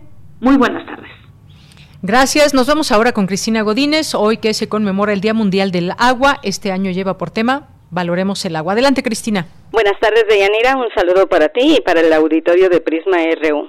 La extracción ineficiente del agua subterránea, el crecimiento sin planeación de las ciudades y el aumento en el número de sus habitantes, así como el alto requerimiento del sector agrícola e industrial, la falta de infraestructura para tratar las aguas residuales, las severas sequías, todo esto influye en la poca disponibilidad del vital líquido para los seres vivos y es que de los 386 billones de hectómetros cúbicos que se calcula hay en el planeta, menos del punto 77% es dulce, esto es para consumo humano y de los ecosistemas. El investigador del Instituto de Geografía, José Joel Carrillo Rivera, expresa que además de la cantidad se desconoce su calidad. No sabemos estrictamente hablando cuál es la calidad de agua que, nos dicen que está disponible. Por un lado, ¿qué va a pasar si traemos esa agua que nos dicen que existe? O sea, ¿qué va a pasar con, con las cuestiones ambientales desde el punto de vista cómo va a afectar esa cantidad de agua que podemos sacar a los ecosistemas? ¿Cuál va a ser el impacto a la salud de las personas? Bueno, ya no se diga cuánto tiempo Manuel Perló Cohen, del Instituto de Investigaciones Sociales, señala la necesidad de que el gobierno federal lleve a cabo acciones que demuestren que el agua es un tema prioritario y se establezcan los lineamientos en la materia. De los 7.800 millones de habitantes que tiene el planeta, se calcula que 2.200 no tienen acceso al agua potable y que aproximadamente unos 2.500, y yo creo que más, millones de habitantes no tienen al saneamiento. estamos hablando de el tercio de la población mundial. Por último, Eric Morales Cacique, del Instituto de Geología, considera que existe una crisis mundial del agua debido al acelerado crecimiento poblacional. La extracción de agua en la ciudad se ha mantenido desde los años 40, que empezó a subir tremendamente.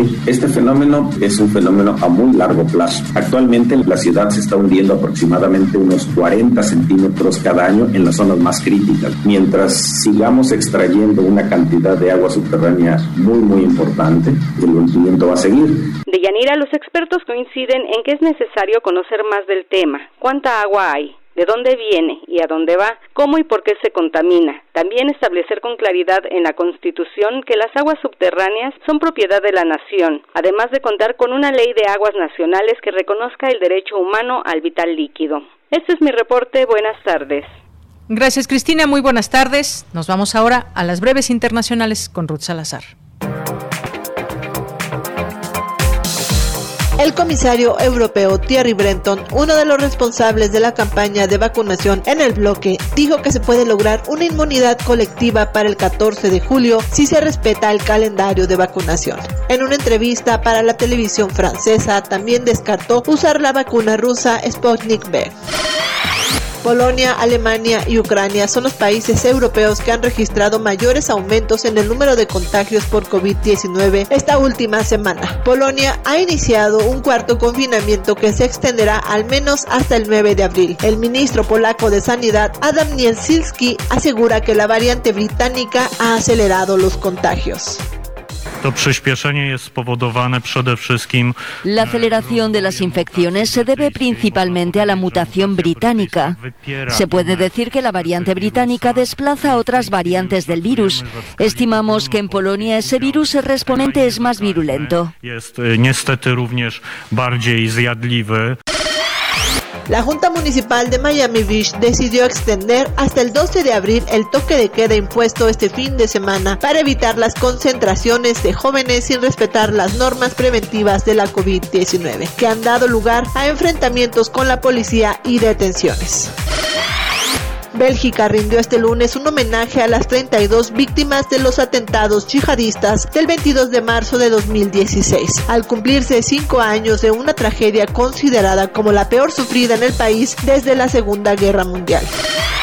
Más de 2.800 personas han sido evacuadas en el oeste de Sydney, en la costa central del norte de Nueva Gales del Sur, debido a las lluvias torrenciales que siguen azotando a esta región en el este de Australia. Un total de 35 localidades se han visto totalmente aisladas por las inundaciones.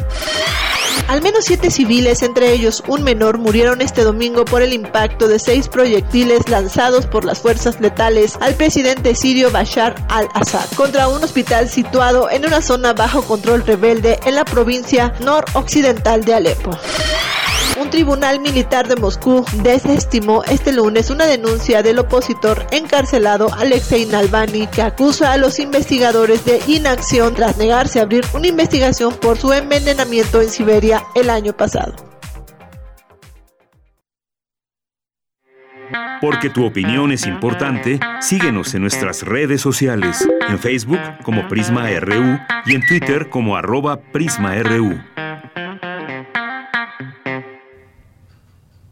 Bien, continuamos dos de la tarde con 21 minutos y en un momento más nos vamos, nos vamos a esperemos que nos podamos contactar con José Luis Alonso, que es coordinador de un proyecto, el proyecto del segundo ciclo de documentales ante nuestra nueva realidad, Jueves de Ciencia, de parte de Fundación UNAM.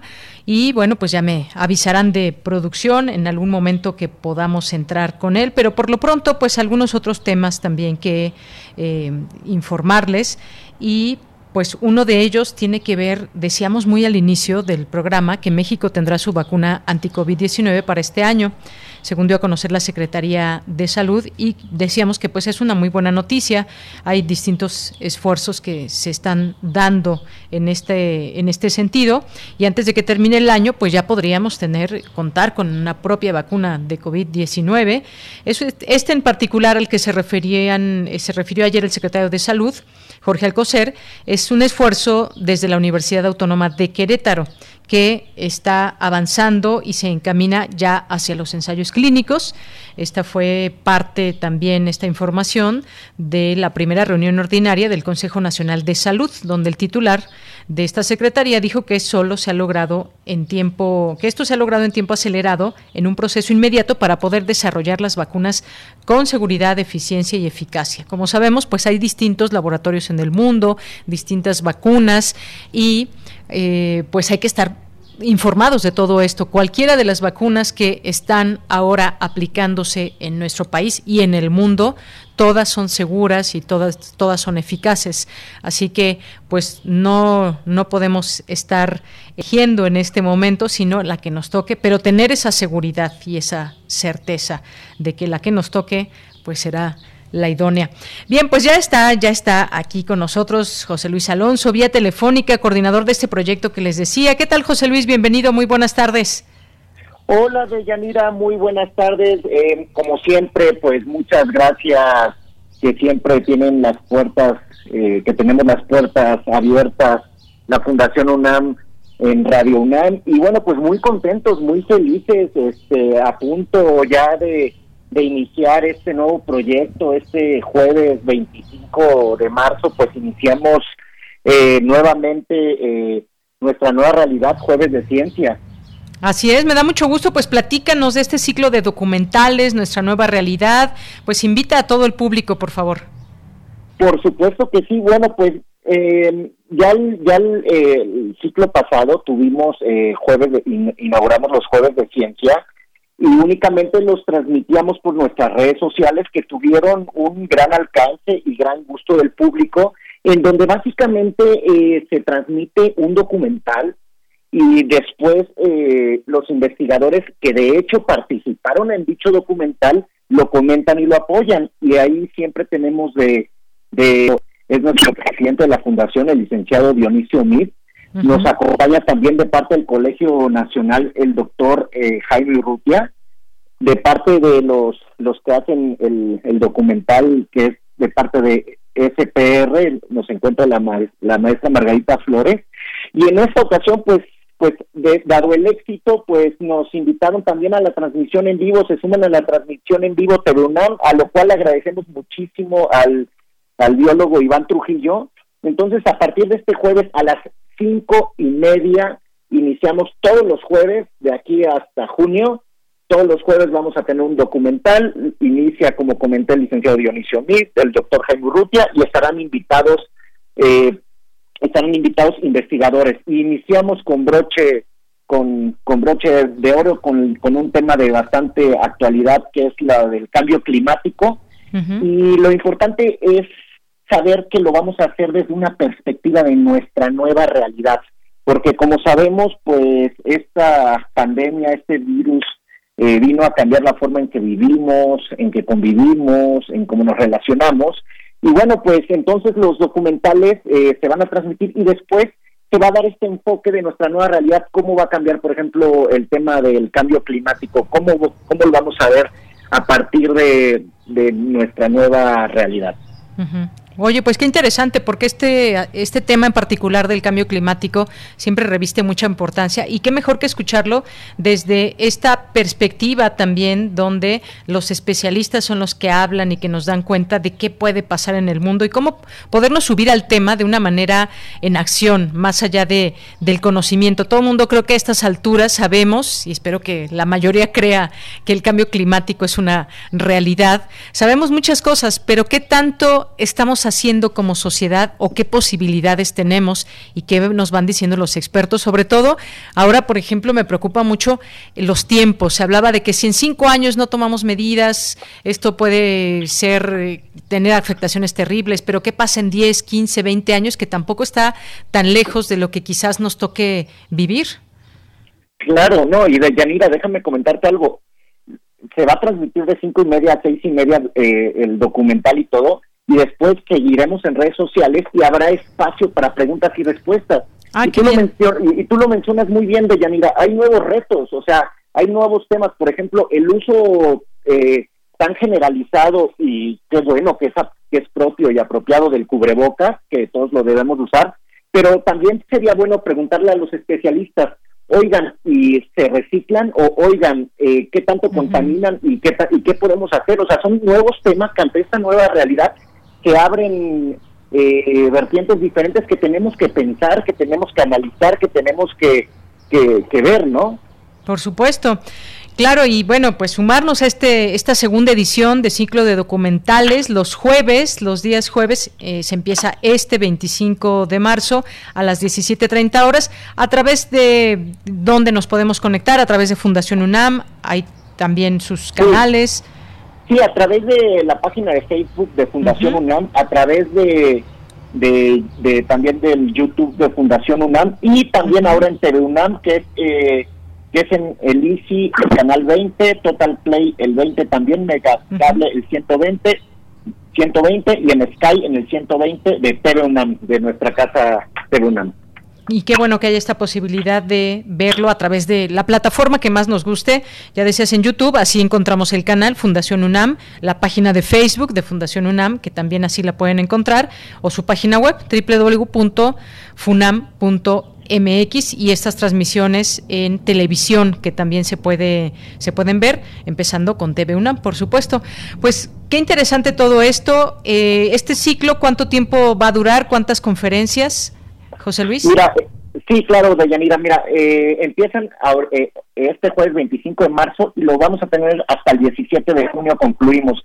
Vamos a tener todos los jueves un, un tenemos una cita juntos con todo, con sumo a todos los del auditorio, a todos los del auditorio los que nos, eh, nos gusten acompañar, va a ser a partir del 25 de marzo a las cinco y media hasta el 17 de junio que vamos a cerrar este esta primera serie. Claro, esta serie de documentales, sin duda, muy importante, que, nos genere ese interés y esa curiosidad y sobre todo que podamos interactuar, pues mayormente atrae esta posibilidad. Bueno, pues algo más que quieras, con lo que quieras despedirte, José Luis. Pues simplemente quiero agradecerte a ti, Deyanira, y a Radio UNAM siempre por su gentileza, siempre tener eh, este espacio abierto. Eh, les agradecemos muchísimo y bueno, esperamos y esperamos a todos tu auditorio a partir del jueves, de este jueves. Vamos a estar muy contentos de, que nos, nos sintonicen y en las redes sociales de verdad que, que hagan preguntas a los especialistas, se les van a contestar. Muchas, muchas gracias a todos. Pues gracias a ti y te mando un abrazo. Gracias por esta invitación. Muy buenas tardes. Hasta luego. Buenas Hasta luego. Bien, pues fue José Luis Alonso, coordinador de este proyecto. De verdad no se lo pierdan. Es una oportunidad más que otra cosa que podamos ver estos documentales con distintas temáticas y que se va a comenzar con esta del cambio climático el próximo jueves como parte de este segundo ciclo de documentales ante nuestra nueva realidad jueves de ciencia. Pueden consultar los siguientes documentales a través de su página y todos los canales que ya conocemos de Fundación UNAM. Y un saludo para todos, todos los que trabajan en Fundación UNAM y pues vamos a continuar. Prisma RU. Relatamos al mundo.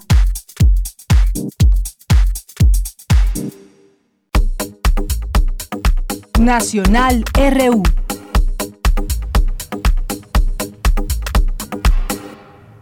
Bien, dos de la tarde con 31 minutos y algunos temas importantes que comentar. Seguimos con algunos temas nacionales. Pues uno de ellos, este que tiene que ver con la ley eléctrica. Un juez otorga nueve frenos más para detener la ley eléctrica del presidente Andrés Manuel López Obrador, que se aprobó en las cámaras tanto de diputados como de senadores. Y es que este lunes el juez Juan Pablo Gómez Fierro notificó la concesión de nueve suspensiones definitivas más que mantendrán paralizada la entrada en vigor de la ley eléctrica por tiempo indefinido. De acuerdo con los estrados judiciales, el juzgador concedió las nueve medidas que permanecerán vigentes hasta que dicte sentencias de amparo en el mismo número de expedientes y que suman a las tres que concedió el pasado viernes. Y bueno, también como ya se ha informado, la propia CENER pues ha tenido que detener estos proyectos que pues estaban ya preparados para entrar en marcha ante estas suspensiones, un proceso que se antoja largo por estas suspensiones y el litigio que puede llevar llevarse desde las instancias eh, nacionales en torno a pues revertir estas suspensiones y que tenga que pueda entrar en vigor esta ley. Vamos a seguir hablando de ello, sin duda, también otro de los temas nacionales importantes que hemos estado dando seguimiento aquí en este espacio. Y bueno, pues habíamos conocido también de otras suspensiones definitivas de este de este juez que pues eh, desmantela el mercado de certificados de energías limpias.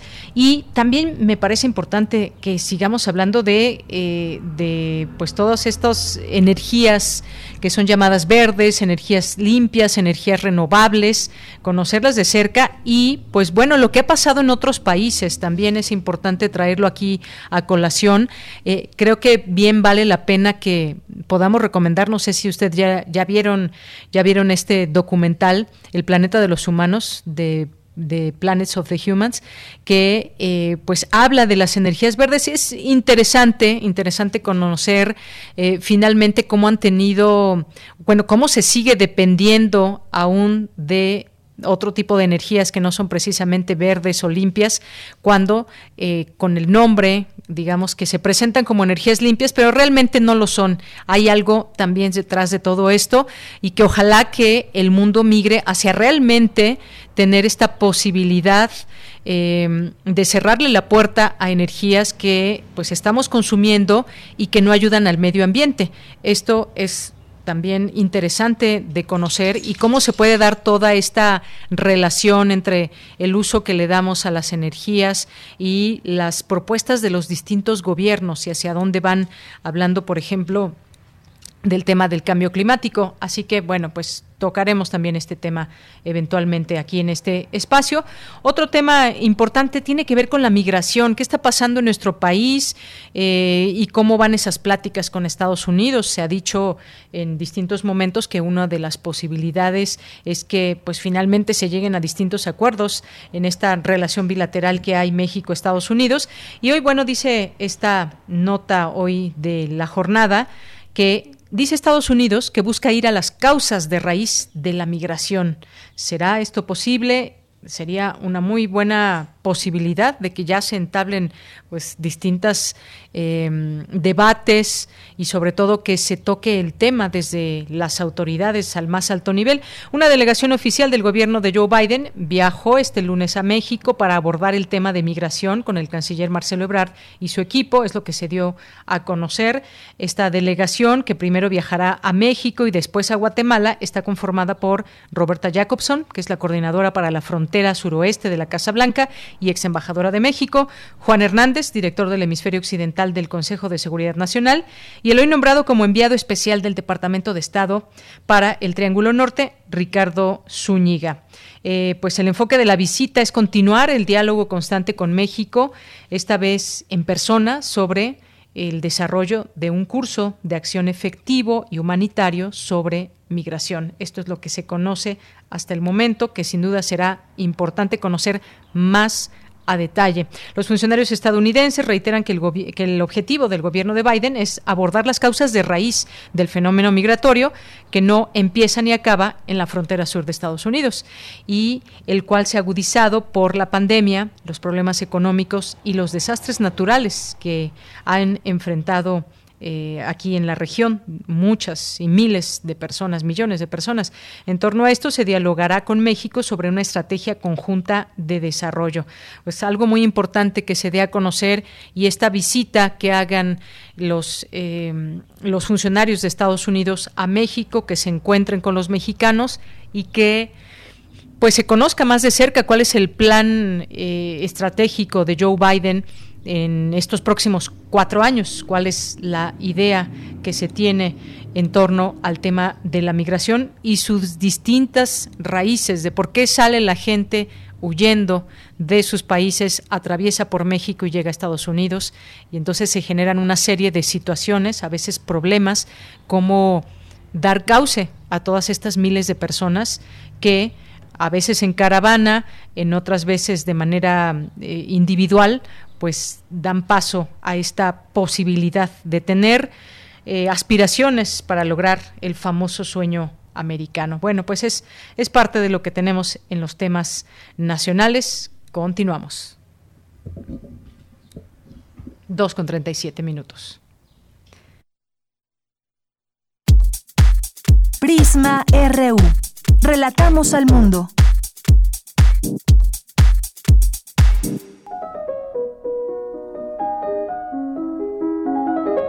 Cartografía RU con Otto Cázares.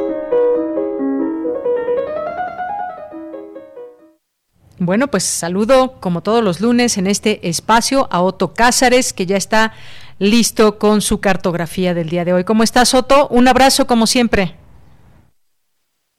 Hola, Otto. Feliz de eh, saludarte, de saludar a quienes nos hacen el favor de escucharnos en esta ocasión traigo un comentario que tiene por título 19 por 19 centímetros, haciendo alusión a una de las portadas más célebres de la revista Artes Visuales, de Vicente Rojo. Píntalo de rojo, pero escríbelo en Bodoni, es el apellido de este comentario. Y fíjense, ahora que me encuentro ya en escena radiofónica, por así decir, me estoy preguntando cómo dar inicio a un comentario radiofónico de alguien que más que un pintor o más que un diseñador gráfico, fue una cultura. Hoy por la mañana escuché con mucha atención y con mucho interés el programa especial que realizaron nuestros compañeros de primer movimiento, conversando con Alberto Ruiz Sánchez, con Emilio Canek y con Vicente Quirarte. Y todos ellos dieron un panorama con mucha solvencia acerca de Vicente Rojo, de modo que yo no querría repetir lo que ellos ya han dicho muy bien. Yo quisiera más bien adentrarme en aquellos temas que se abordaron en un programa radiofónico, Crítica de las Artes, el año de 1981, un programa que conducían en la frecuencia universitaria el historiador de arte Jorge Alberto Manrique y la crítica de arte Lelia Triven, que esa noche, por cierto, se encontraba fuera de México. Esa entrevista de este programa radiofónico tuvo por motivo la exposición antológica de Vicente Rojo en el Museo de Arte Moderno. Hay que decir que de entre los artistas de la ruptura, Cuevas, Pedro Coronel, Rafael Coronel, Roger von Gunten, Arnaldo Cohen, entre otros, Vicente Rojo fue el primero que junto a Lilia Carrillo, pintora que murió muy joven, abandonaron la figuración, prefiriendo las sendas de la abstracción. En los años 60, Vicente Rojo entró en contacto con el arte pop. No debe perderse de vista que el 64 fue el año en que Robert Rauschenberg, actual y objetual, a la vista de todos. A partir de ese año, Vicente Rojo comenzó a realizar ejercicios ensayísticos eh, sobre Robert Rauschenberg y sobre otro norteamericano pop y gestual a un tiempo de nombre Jasper Jones. Jasper Jones trabajaba con números, con letras, y también Vicente Rojo tenía puestos los ojos sobre Frank Stella, un pintor que hacía una abstracción cercana al, al minimalismo o al hard edge, como también se le conoce, una abstracción de bordes duros. En esa década de los 60, los ejercicios de Vicente Rojo bien pueden concebirse como comentarios a las obras de estos artistas que he mencionado. También no está de más hacer notar, y no porque fuera una influencia en Vicente Rojo, pero sí por las sendas profesionales que compartieron, que Andy Warhol también tuvo como rojo grandísimas contribuciones al diseño gráfico en libros, revistas, carteles, trípticos, etcétera. La serie de pinturas de los años 60, Señales, de Vicente Rojo, fue la que lo hizo eh, notar al público mexicano. Eh, decía Vicente Rojo mismo que en su geometrismo la estructura iba eliminando la forma. A través de un armazón de bordes duros, eh, Vicente buscaba trabajar la materia, conjugar la tensión entre estructura geométrica y la presencia de texturas, la presencia de la materia pictórica y su sentido expresivo. Un sustento geométrico simplificado en elementos muy sencillos para seguir trabajando la expresividad de la textura, manchas y lo que él llamaba sacudidas visuales. Entonces, su idea plástica primera fue la de la geometría y la textura para crear formas expresivas contundentes, señales o marcas indelebles. Todo esto lo dijo Vicente Rojo en este programa, Crítica de las Artes, 1981, Radio Universidad. Sus señales eran concebidas como llaves de un sentido enigmático, signos desconocidos, pero escritos en un lenguaje de triángulos. Siempre que vemos triángulos, vemos la aparición primigenia. El triángulo es la forma sintética por excelencia y es la forma sintética que arribó primero a nuestra especie. Apareció el triángulo en el desierto, en las selvas, en la cima de las montañas. La corriente de lo vivo se vio convertido en lenguaje de pirámide. El triángulo se halla en el origen sagrado del arte. Las señales de Vicente Rojo, que es una serie de pinturas triangulares, son signos, pero no son signos que puedan comprenderse desde la semiótica o que puedan comprenderse desde la semiología.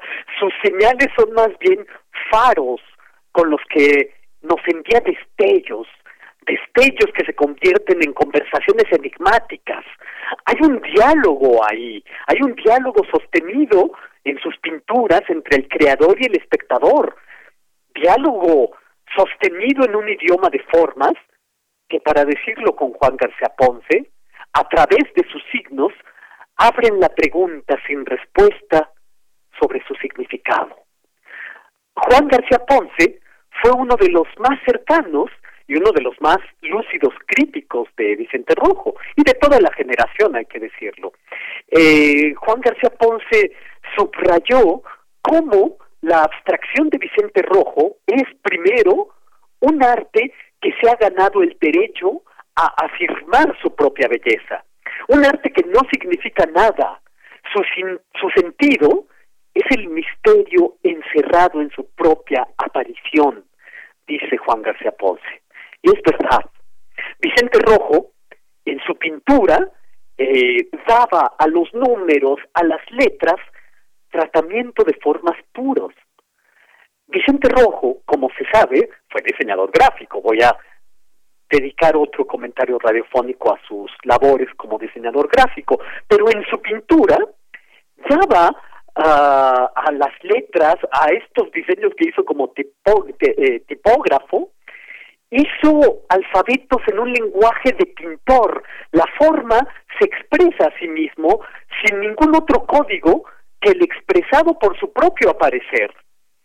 Eh, Lelia escribió, la gran crítica de arte, escribió en un libro de título La generación de la ruptura, que si toda obra es lenguaje, y en este caso, el caso de Vicente Rojo, es el caso de la expulsión de la lengua narrativa y un desvío de la misma, hay en la obra de Rojo un vaciamiento y un silencio.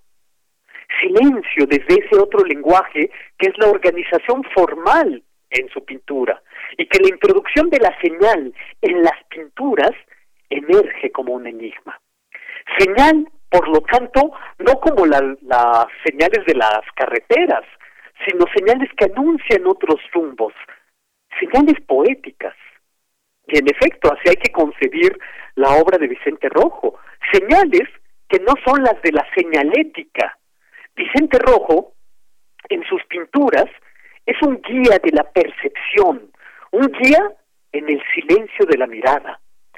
Escribió Lelia Triven que la lengua del poeta está plagada de silencios. El lenguaje pictórico de Rojo también, pero es la lengua del misterio, la forma que tenía de trabajar Vicente Rojo era de un orden extremado. Fue un pintor de series y de subseries, pero noto que tendré que detenerme aquí para hablarles después, la próxima semana, acerca del idioma de formas que desarrolló en el mundo de los libros. Vicente Rojo es indisociable del mundo editorial. Fue el diseñador de la cultura en su época de esplendor en suplementos culturales, revistas, carteles.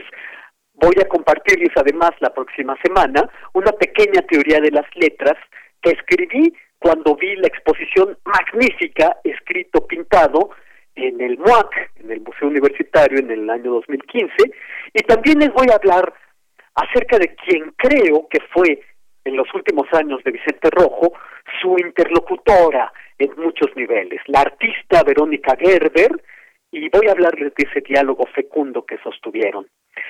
Voy a terminar por el momento con un parrafito que asocio ineludiblemente con Vicente Rojo. Un parrafito que, ya me dirán ustedes, si no, perfilan al descomunal artista que acaba de morir y al que hacemos hoy un requiem radiofónico. ¿No eres tú un maestro que sabe plantear sus enigmas artísticamente? aquellos enigmas de los que solo es posible transmitir el texto, pero no la solución, no depende de que se vea la solución, sino de que se vea el enigma. Estas son palabras de la Carta Siciliana al Hombre de la Luna, de Ernest Junger, que me parece pintan de cuerpo entero la, el talante con el que se acercó a la creación artística Vicente Rojo. No depende de que se vea la solución, sino de que se vea el enigma. Y aquí me detengo por hoy. Esto es lo que yo tengo que decir este lunes 22 de marzo de 2021. Otto Cázares, pues como siempre, muchas gracias, aquí escuchándote muy atentamente. Y te mando un abrazo y nos escuchamos el siguiente lunes. Estoy encantado y hasta entonces, querida Deyanira. Claro que sí, hasta entonces, Otto, hasta luego. Hasta luego. Cultura RU. Piedra de sol, un sauce de cristal, un chopo de agua un alto surtidor que el viento arquea, un árbol bien plantado, más danzante, un caminar de río que se curva, avanza, retrocede, da un rodeo y llega siempre.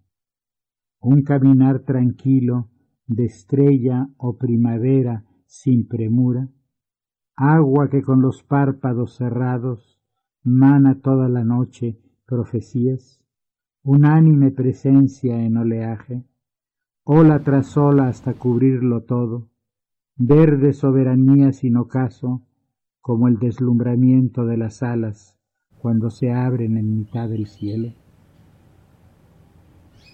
Bien, adelante Tamara, muy buenas tardes. Deyanira, muy buenas tardes. Siempre es un gusto saludar a todas y todos los que siguen nuestra transmisión a través de las frecuencias de radio UNAM. Escuchamos a Octavio Paz con un fragmento de Piedra de Sol.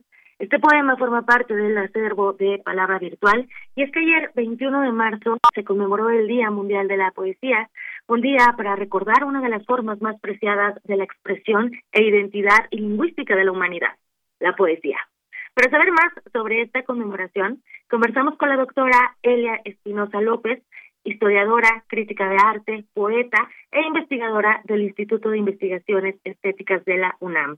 Vamos a escuchar lo que comparte estos micrófonos Elia Espinosa.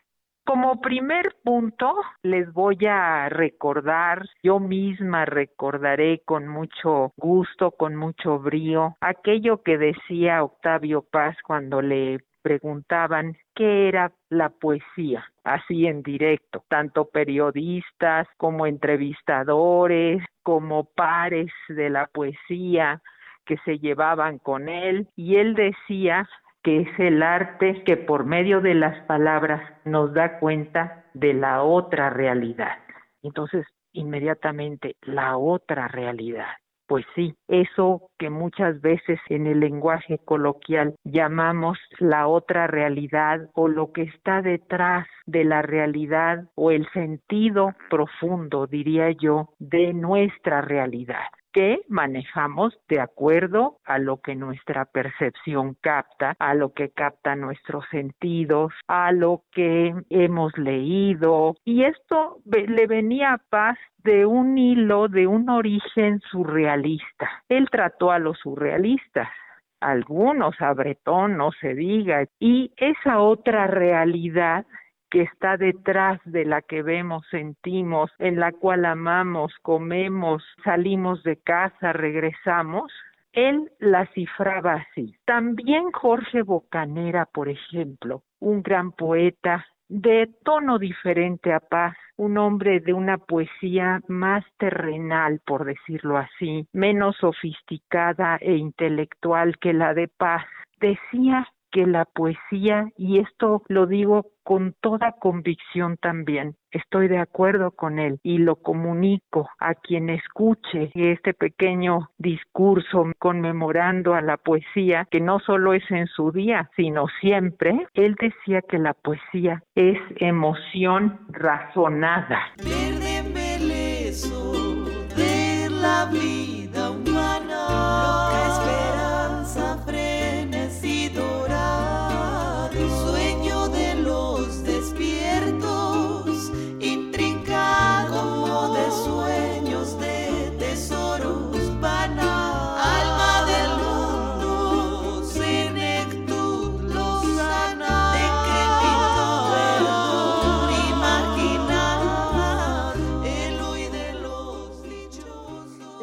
De investigación de la doctora Elia Espinosa son las artes plásticas y visuales en los siglos XX y XXI, con especial interés en las artes no objetuales, como son el performance, la instalación o el body art.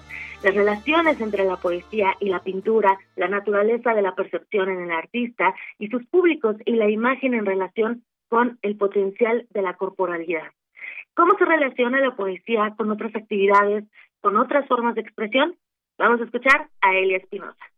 Y esto es un punto importantísimo porque muchos creen, aún en el medio intelectual, que la poesía es solo sentimiento y razón y así lo volcamos en el poema. Y no, para que llegue al poema esa cajita que se imprime o bien a la poesía visual o bien a la poesía en coro, también improvisada, etcétera, siempre está la alianza con la razón, que es la que le da forma ante un público grande en un performance cantado, por ejemplo, donde se improvisa un poema o se lee un poema de Sor Juana, por ejemplo, y en la poesía, pero en todo arte hay esa alianza de emoción razonada, es decir, de emoción y razón, porque si no, no podríamos introducirnos a la maravilla del manejo de la forma, que también se rompe a cada instante en la corrección de un poema. Probablemente muchos de ustedes que nos están escuchando esta tarde se habrán preguntado eh, cuál es la importancia de la poesía, cómo la aplicamos en nuestras vidas, lejos del ámbito académico o cultural, más bien en nuestro día a día. Al respecto, la doctora Elia Espinosa nos explica de una forma práctica cómo podemos abordar, ser, vivir la poesía. Escuchemos. Otra cuestión sería, hay una forma de vida podemos vivir poéticamente. No necesitamos ser poetas. El poeta como la institucionalización del artista a lo largo de la historia es una creación, desde luego, social e histórica, de el poeta, el iluminado, eso nos viene de una larga tradición, pero todos somos iluminados, todos estamos equipados para vivir poéticamente. Me podrán inmediatamente reprochar cómo vivir poéticamente en este momento de pandemia en el mundo y de los que tienen hambre en el mundo. Claro, claro que está en nuestra conciencia esto, pero la poesía también es una actitud, la ayuda que se lleva de parte de muchos países al África, por ejemplo, la asistencia a niños que están solos durante la pandemia, etcétera, para mí es una forma de poesía. Todo apoyo, todo despliegue ético, toda conciencia frente al otro es vivir poéticamente, es hacer poesía, pero una poesía en acción que nunca nos falte la poesía. Esta fue la voz de la doctora Elia Espinosa, investigadora del Instituto de Investigaciones Estéticas de la UNAM. Los invito, las invito, a que nos compartan en las redes sociodigitales su poema favorito de algún escritor o propio. Recuerden que estamos en Twitter como arroba prisma.ru. A mí me encuentran en arroba tamaraquiros-m. También los invito a que visiten el periódico de poesía de la UNAM y el material de lectura de la Dirección de Literatura, ambos son de libre acceso. Por hoy me despido y les deseo que tengan excelente inicio de semana. Deyanira, te regreso a los micrófonos. Muy buena tarde. Gracias, Tamara. Muy buenas tardes. Hasta mañana.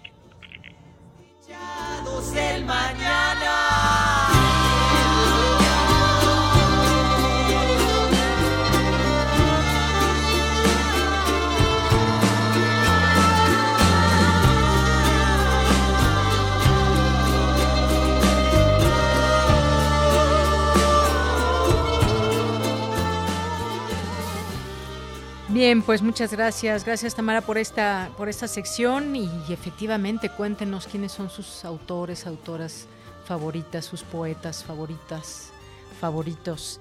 Y pues efectivamente es una actitud la, la poesía. Más poesía, menos conflicto en el mundo. Y ayer, el Día Mundial de la Poesía, sin duda nos lleva a pues a quienes gustan de la poesía, a seguir leyendo todos los días. Siempre es una posibilidad que tenemos. ¿Qué pasa cuando leemos más poesía? Pues quizás nos volvamos más sensibles, quizás no, pero importante conocer esas expresiones que forman parte, que son palabras, que, son sentimientos hechos palabras, emociones, la, la, otra, la otra realidad de la que hablaba Octavio Paz, como bien escuchamos en esta en esta conversación que nos presenta Tamara. Bien, pues casi llegamos al final de la emisión, nos queda un minuto y pues en este minuto no me resta más que agradecerles a todos ustedes el haber estado con nosotros iniciando otra semana más juntos aquí en este espacio de Prisma RU de Radio UNAM, que como bien decíamos al inicio, pues hace justamente un año nos eh, retirábamos de nuestras distintas instalaciones universitarias para pues estar en confinamiento, atender a las autoridades de salud, a nuestras propias autoridades de la UNAM y seguir trabajando desde casa en la mayor, mayor medida posible, porque siempre hay quien está presente y quienes han tenido que acudir a sus distintos sitios de trabajo. Así que muchísimas gracias, gracias a todos ustedes que están aquí con nosotros, gracias allá en cabina. Eh, a nombre de todo el equipo, soy de Yanira Morán. Ya son las tres en punto. Gracias, que tenga muy buenas tardes y muy buen provecho. Hasta mañana.